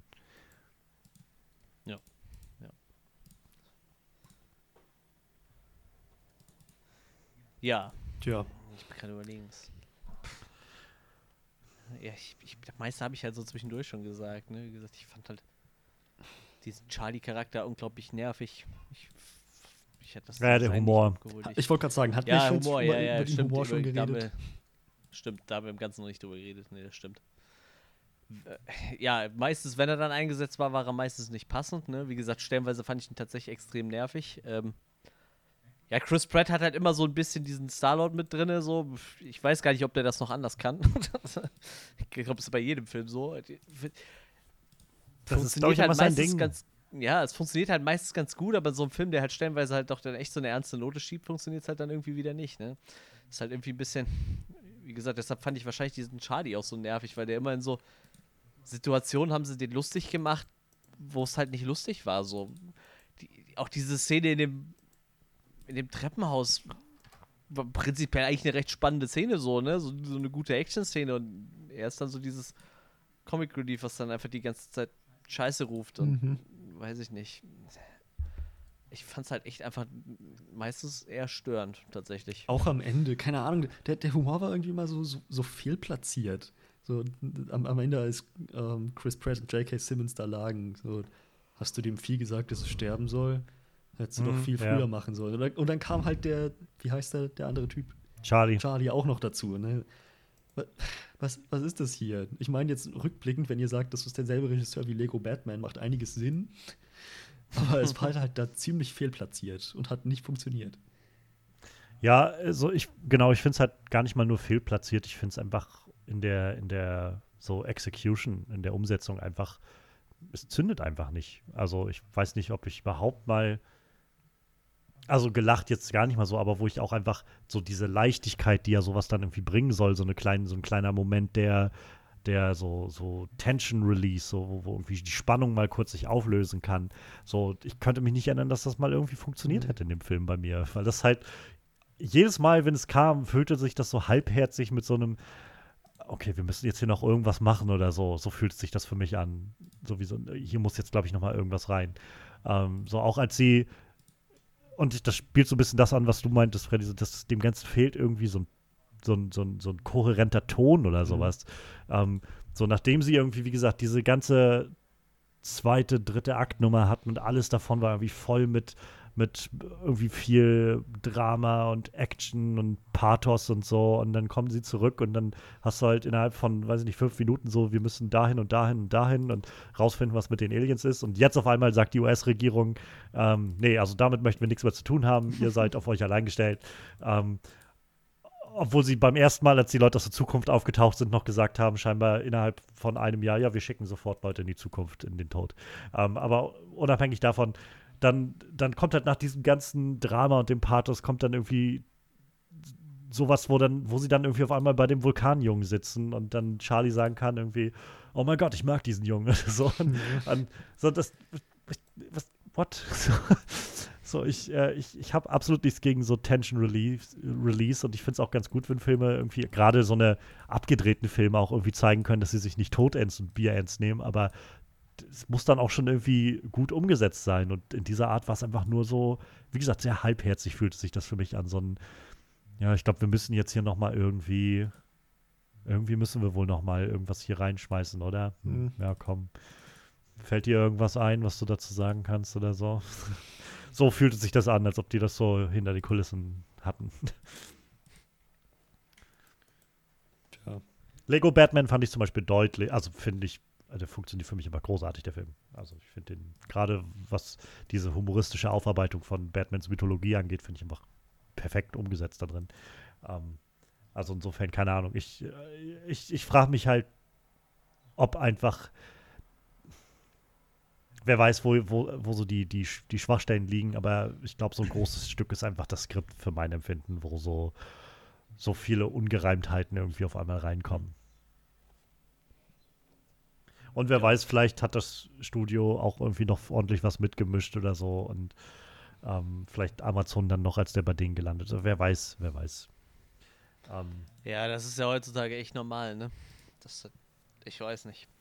Es ist ja auch generell, glaube ich, wenn du so Filme hast, ich kann das insofern immer nachvollziehen, wenn du nochmal Filme hast, die so über 100 Millionen Dollar oder so kosten, also ich würde wahrscheinlich als Studio dann auch nicht sagen, ja, dann mach damit was immer du willst, so, sondern dann, dann will ich irgendwo auch noch wissen, dass das vielleicht auf die Art und Weise funktioniert, dass es wieder was einspielt. Ähm, aber ich glaube, gerade deswegen fehlen halt diese, diese einfachen Middle-Budget-Filme. So. Es gibt ja jetzt heutzutage hauptsächlich nur noch so diese Low-Budget-Sachen, irgendwie so, weiß ich, ein paar Millionen Dollar bis vielleicht so 10 Millionen Dollar oder was. Und dann halt einfach ab 100 Millionen Dollar geht es wieder los oder so. Aber so in diesem Mittelrahmen, wo halt mal so für 20 Millionen Dollar oder so ein Film gemacht wurde oder 50 oder sowas, ähm, wo halt dann nicht das Risiko nicht so groß war und die Leute sich ein bisschen mehr austoben konnten, das hast du halt nicht mehr viel. Also ich glaube, das Letzte, was mir da so richtig einfällt, ist halt zum Beispiel Deadpool gewesen. Und ich meine, selbst der ist halt im Studiosystem irgendwie ziemlich krass drin, aber letztendlich, der hat, glaube ich, damals 60 Millionen Dollar gekostet oder so, weil Fox ja auch nicht groß riskieren wollte damit und nicht sicher war. Und der Film lebt ja aber doch sehr davon, dass sie eben ein paar Sachen ausprobieren konnten, die anders sicherlich nicht gegangen wären, wenn der Film halt doppelt so teuer gewesen wäre. Ja, und alles andere ist dann wirklich sehr, sehr niedrig im Budget. Ne? Ich denke ja. so an die ein oder andere Blumhaus-Produktion. Ja, ja. oder, oder, du hast halt dann A24, ne? Genau so deine, deine Dramen oder halt so Indie-Filme. Ja. Die dürfen sich dann mehr ausprobieren, aber wie gesagt, da ist dann das Budget auch meistens niedrig, was ja auch meistens egal ist, weil die Filme dann eh irgendwie. Das sind ja meist dann keine Hochglanz-Science-Fiction-Filme, die wir da zu sehen bekommen. Ja. Also, was ich noch anfügen kann, ist, ich fand zum Beispiel auch das der Score des Films war unglaublich generisch. Mhm. Also das fühlte sich so an, als ob jemand einfach bei YouTube so eingibt, irgendwie Epic Movie Score mhm. Playlist oder sowas. ähm, so nicht schlecht gemacht, nicht schlecht komponiert, aber halt unglaublich, ja, wieder so belanglos und, und ohne Profil. Witzig, dass du das sagst, denn ähm, würde ich dir absolut zustimmen für 99 Prozent des Films. Das waren nämlich alles mehr oder weniger so generische keine Ahnung, ja, Discount Hans Zimmer Musik. Bis auf irgendwie den letzten Kampf mit der Königin. Da wurde es auf einmal Spider-Man Danny Elfman für ungefähr eine Minute und dann wieder zurück. so, was zur Hölle war das denn jetzt? Ja, kurzer, kurzer Ausflug zu Danny Elfman gewesen. Ich meine, der, der, der, der Dude hat halt auch eine relativ krasse Vita so, also der, der Lorne Belfi. Ah, Lorne Belfi, ja. Ja, zum Beispiel Mission Impossible, jede Menge. Unter anderem auch den Lego Batman Movie. Doch, glaube ich, haufenweise Ghost, Videospiele ähm, äh, Ghost, Ghost in the Shell, Pacific Rim, ich weiß nicht, Germany Man, den habe ich gesehen. Ich könnte jetzt aber gerade nicht sagen, ob die Soundtracks gut sind, aber. Oh, Pacific Rim hat einen ziemlich, äh, ziemlich äh, kultigen Soundtrack. Ich meine, Ghost in the Shell hat eigentlich auch einen ganz coolen, allerdings hat er den noch mit jemandem zusammen komponiert. Ich weiß nicht, also der Mann hat auf jeden Fall schon echt viel in Hollywood gemacht, so, ne? Aber ich meine, das ist ja auch immer ein bisschen so, was möchten die Leute haben, ne? ist ja nicht. Äh Tja, er hat auch und ich meine viel mit Hans Zimmer gearbeitet, sehe ich gerade. Also als, als, als Co-Composer, Co Composer of Additional Music. Und ich meine, manchmal ist es auch einfach also manchmal läuft eine Arbeit oder kommt dann eben nicht so raus, wie man sich das gedacht ja, ja, hat. Eben. Das ja, kann ja auch immer sein. Aber witzig, dass ich hier gerade lese, dass er auch die Musik für Crisis 2 gemacht hat, wofür ich das vorhin schon erwähnt habe. Oh, Crisis, war, ah, Moment, nee, Crisis also 2, ich glaube, das, das Hauptthema bei Crisis 2 ist tatsächlich von Hans Zimmer, aber ich kann mir gut vorstellen, dass er halt, wie du meintest, manuell so Additional Soundtracks komponiert hat. Aber der Soundtrack von Crisis 2, zumindest dieses Hauptthema, ähm, wo ich mir ziemlich sicher bin, dass es von Hans Zimmer selbst ist, halt auch super bekannt. Es war jetzt auf jeden Fall als, als Composer mit angegeben. Vielleicht hat er auch einfach ein, zwei Stücke davon mit irgendwie komponiert oder so. Ja, hier steht Composers. Hans Zimmer ist auf jeden Fall mit dabei bei Crisis 2. Verrückt, ich wusste gar nicht, dass er auch Videospiel. Ich meine, das Hauptthema hat. ist von ihm bei, bei Crisis 2 und das auch, das auch so, so einen gewissen Kultstatus erreicht im Gaming. Verrückt. Ja, Crisis 2 Intro bei Zimmer und Belfi tatsächlich. Also das haben die zusammen gemacht. Vielleicht ist es das ja. Crisis 2 Intro klingt auf jeden Fall nach so Main Theme irgendwie ein bisschen. Ne? Es gibt auf jeden Fall keinen, keinen Song, der Crisis 2 Main Theme heißt. Es gibt nur Crisis 2 Intro und Insurgent. Das sind so die ersten beiden scheinbar. Hm. Da, da haben die auf jeden Fall beide ihre Finger mit dem Spiel gehabt. Ja. Also sicherlich ein talentierter Mann, aber keine Ahnung. In, in, dem Film fand ich sogar manchmal ein bisschen viel eingesetzt. Zum Beispiel halt beim Kampf mit der mit der Alien-Königin. Das hätte meinetwegen auch ein bisschen mehr Stille vertragen können. Auch die Treppenhausszene, weiß nicht, ob es euch aufgefallen ist, aber halt diese fetten Blechbläser die ganze Ja, Zeit ja. so volle Ja, ja. Kanne draufgedrückt. Das- Da so, das wa- war genau das, was ich meinte. Lauter, die Schüsse aus den, aus den Maschinengewehren oder die Musik. Das, ist, das war genau, was ich meinte mit so diesem sehr typischen ähm, Movie-Score-Soundtrack irgendwie. Aber halt du so hast das immer einfach an manchen Stellen. Ja, so immer schön fett Bläser unten drunter. Wahrscheinlich so Inception, Dark Knight-mäßig noch ange angehaucht so und dann möglichst immer viel Bläser drunter haben. So. Wie gesagt, es klingt nicht schlecht, aber es ist halt einfach, es ist halt auch einfach ohne irgendwie Belang, fand ich. Also, Und halt auch manchmal echt penetrant. Ich meine, ich glaube nicht, dass ich in Dark Knight jemals einen Moment gehabt hätte, wo ich dachte, das ist mir gerade ein bisschen zu viel Musik. Nee, nee, jetzt ist auch auch mal okay mit der Musik. Jetzt wünsche ich mir doch mal so eine Quiet Play-Szene aus der Sicht von einer Person, die nicht hören kann. Wo ich aber Hm. nichts höre. Schön. Ja, haben wir noch was? Ich wäre durch. Ich glaube, ich habe, mir fällt glaube ich auch nichts mehr auf oder ein. Ich glaube, das war auch, wenn ich so sehe, so eineinhalb Stunden jetzt geredet über Tomorrow War. Ich glaube, mehr muss man noch zu dem Film eigentlich nicht sagen. Vielleicht noch, äh, dadurch, dass dieser vierte Akt kommt, ist er halt auch ein bisschen lang. Also, so, weiß nicht, zwei Stunden zehn oder zwei Stunden zwanzig sind es, glaube ich, fast, braucht der Film meiner Meinung nach auch nicht. Bald so lange über den Film geredet, wie der Film lang ist. Nein, Quatsch. Dann müssen wir noch ein bisschen reden. Schön Ja, wäre es, wenn äh, er 90 Minuten gehabt hätte. Ich glaube, dann hätte das vielleicht ein bisschen besser geflutscht. Ja, wer weiß. Gut, ja, dann äh, würde ich sagen, ziehen wir noch schnell ein Abschlussresümee und äh, entlassen euch dann in, in den Tag. Oder äh, weiß ich nicht, vielleicht geht ihr dann auch schlafen, dann in die Nacht. ja, äh, ja. Ja, ich, wie gesagt, das ist halt so ein, so ein Ne- für so einen Nebenbei-Film hätte ich den, glaube ich, ganz nett gefunden. Irgendwie, wie gesagt, wenn ich nebenbei noch ein bisschen, vielleicht ein bisschen Crisis 2 gezockt hätte oder so. ich hätte den vielleicht ganz, ganz gut angucken können. So, ähm, wie gesagt, ich habe während dem Film echt viel am Handy gehangen, hatte trotzdem die ganze Zeit nicht das Gefühl, ich habe irgendwas Gravierendes verpasst, weil der Plot halt auch nicht so, so, so viel hergegeben hat dann irgendwie und äh, ich habe mich sehr oft an andere Filme erinnert gefühlt, von denen ich aber irgendwie immer so das Gefühl habe, die machen das besser oder anders oder schöner irgendwie, ich weiß nicht. Und ähm, ich mag trotzdem irgendwie immer Chris Pratt ganz gerne. Der ist halt irgendwie, irgendwie immer ein bisschen Star-Lord, aber auch irgendwie immer ein bisschen sympathisch dadurch. So, so sag, pff, man kann sich den ruhig angucken. Ich würde halt echt mit, mit recht niedrigen Erwartungen rangehen. So ein paar von den Action-Szenen sind halt echt ganz nett und äh, sonst ist es halt irgendwo so ein durchschnittlicher Science-Fiction-Film, ne? Und ich komme da irgendwie so auf 5 von 10, da kommt er wahrscheinlich schon ganz gut mit weg dann. Hm.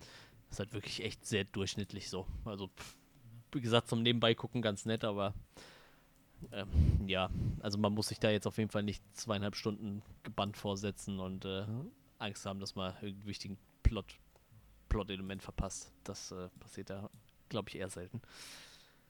Ja. Tja. Äh, ja.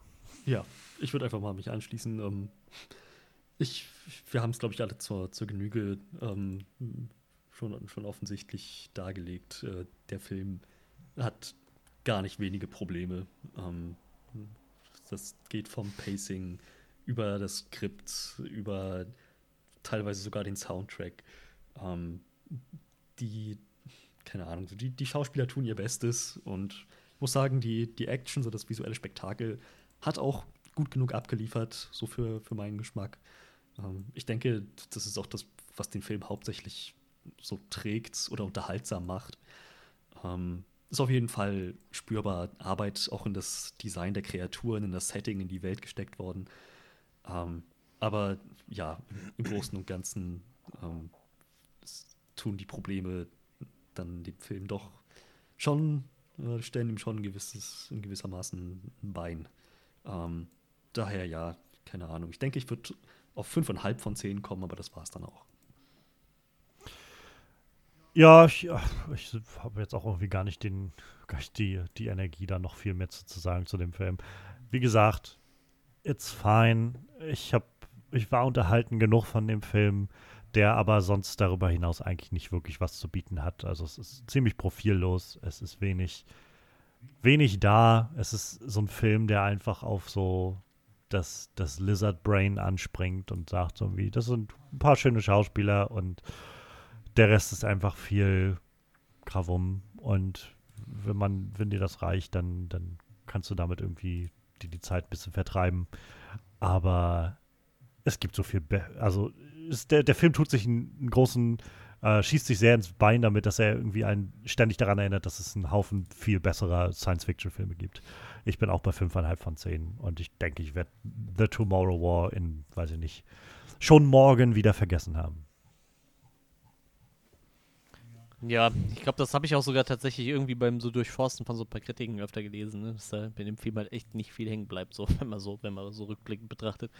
Dass die meisten Leute sagen, den hat man dann vergessen. Aber vielleicht äh, wird das Sequel uns ja dann alle wieder wachrütteln und wir werden uns alle daran erinnern, wie toll eigentlich The Tomorrow War war. Vielleicht wird der Film noch ein moderner Klassiker. Ich glaube nicht. Ähm, ja. Ich finde so also wenn ich, wenn ich so drüber nachdenke gerade, wenn sie jetzt, also sie haben jetzt erstmal einen zweiten Film bestellt, mal gucken, wie lange das noch dauert und so, aber wenn wir irgendwie einen zweiten Tomorrow War bekommen, bevor es einen nächsten Edge of Tomorrow gibt, also ich, äh, ich verstehe diese Welt nicht mehr. das ist halt immer das Problem, wer dahinter steht und das Geld gibt, ne? Du weißt doch, äh, Jeff Bezos macht kurz mal Urlaub im Weltall, dann kann Amazon sich auch leisten, noch zwei Tomorrow Wars machen. Hör mir auf, ey. Uh, ja, ja, das ist äh, das beliebteste Thema gerade im Internet, glaube ich. Jeff Bezos macht, macht einen Urlaub im Fällt ein. Und das geilste Bild, was ich gesehen habe, war einfach so dieser Vergleich zwischen ihm und äh, Dr. Evil, weil diese Rakete bei beiden irgendwie aussieht wie ein Riesenpenis. Das fand ich ein bisschen witzig. Dann stellt er sich da am Ende hin und sagt auch noch irgendwie, und danke, liebe Mitarbeiter und Kunden, ihr habt das ermöglicht. Und ich so denke, Alter, fuck you, du zahlst keine Steuern mit deiner beschissenen Milliarden-Dollar-Firma und sich dann auch noch hinstellen und sagen irgendwie, ach, liebe Leute, die ihr bei mir einkauft, die ihr für mich arbeitet, vielen Dank, ihr habt mir diesen Traum ermöglicht. Also, ja, Thema für einen ganz anderen Podcast. Ja. Ich dachte, anfangs war, war der mir eigentlich, dachte ich mir auch so, ja, ich weiß gar nicht, warum wir alle so auf dem rumhacken. So, ich meine, der hat halt auch mal als, als kleiner Buchhändler irgendwie in der Garage angefangen. So, und dann denke ich mir so, ja, der macht sich halt echt nicht beliebt ne, mit so Sachen. So. Der weiß schon, wie er, wie er so sein Image schlecht hält. Egal. Äh, ja, so, so viel dazu. Ja, äh, wir haben trotzdem einen, heute einen Film von, von den Amaz von Amazon Studios geguckt, egal. so, äh, besprochen. Ja, äh, The Tomorrow War. Ja, äh, nächste Woche gucken wir mal. Wir haben noch so ein paar Sachen. News so müssten, glaube ich, nächste Woche mal wieder sein. Ja, genau. Wir machen vielleicht mal wieder News. Wie gesagt, sind noch ein paar Filme im Kino. Irgendwie Black Widow hatten wir auch noch vielleicht auf dem Zettel. Äh, Loki haben wir auch noch auf dem Zettel. Da kommt auf jeden Fall noch ein bisschen was. Äh, wir schauen mal, was wir nächste Woche machen. Ja, ähm, wenn ihr mit uns in Kontakt treten wollt oder uns was erzählen wollt, ihr findet uns auf allen möglichen Kanälen, Social Media, unserer eigenen Homepage, äh, Twitter, Johannes hat Twitter, Instagram hätten wir auch alles, was ihr wollt. Steht alles in der Beschreibung, wie immer. Ja, sonst äh, habt noch einen angenehmen Tag oder eine angenehme Nacht, je nachdem, wann ich das anhört. Und äh, ja, wir hören uns dann nächste Woche. Auf Wiedersehen.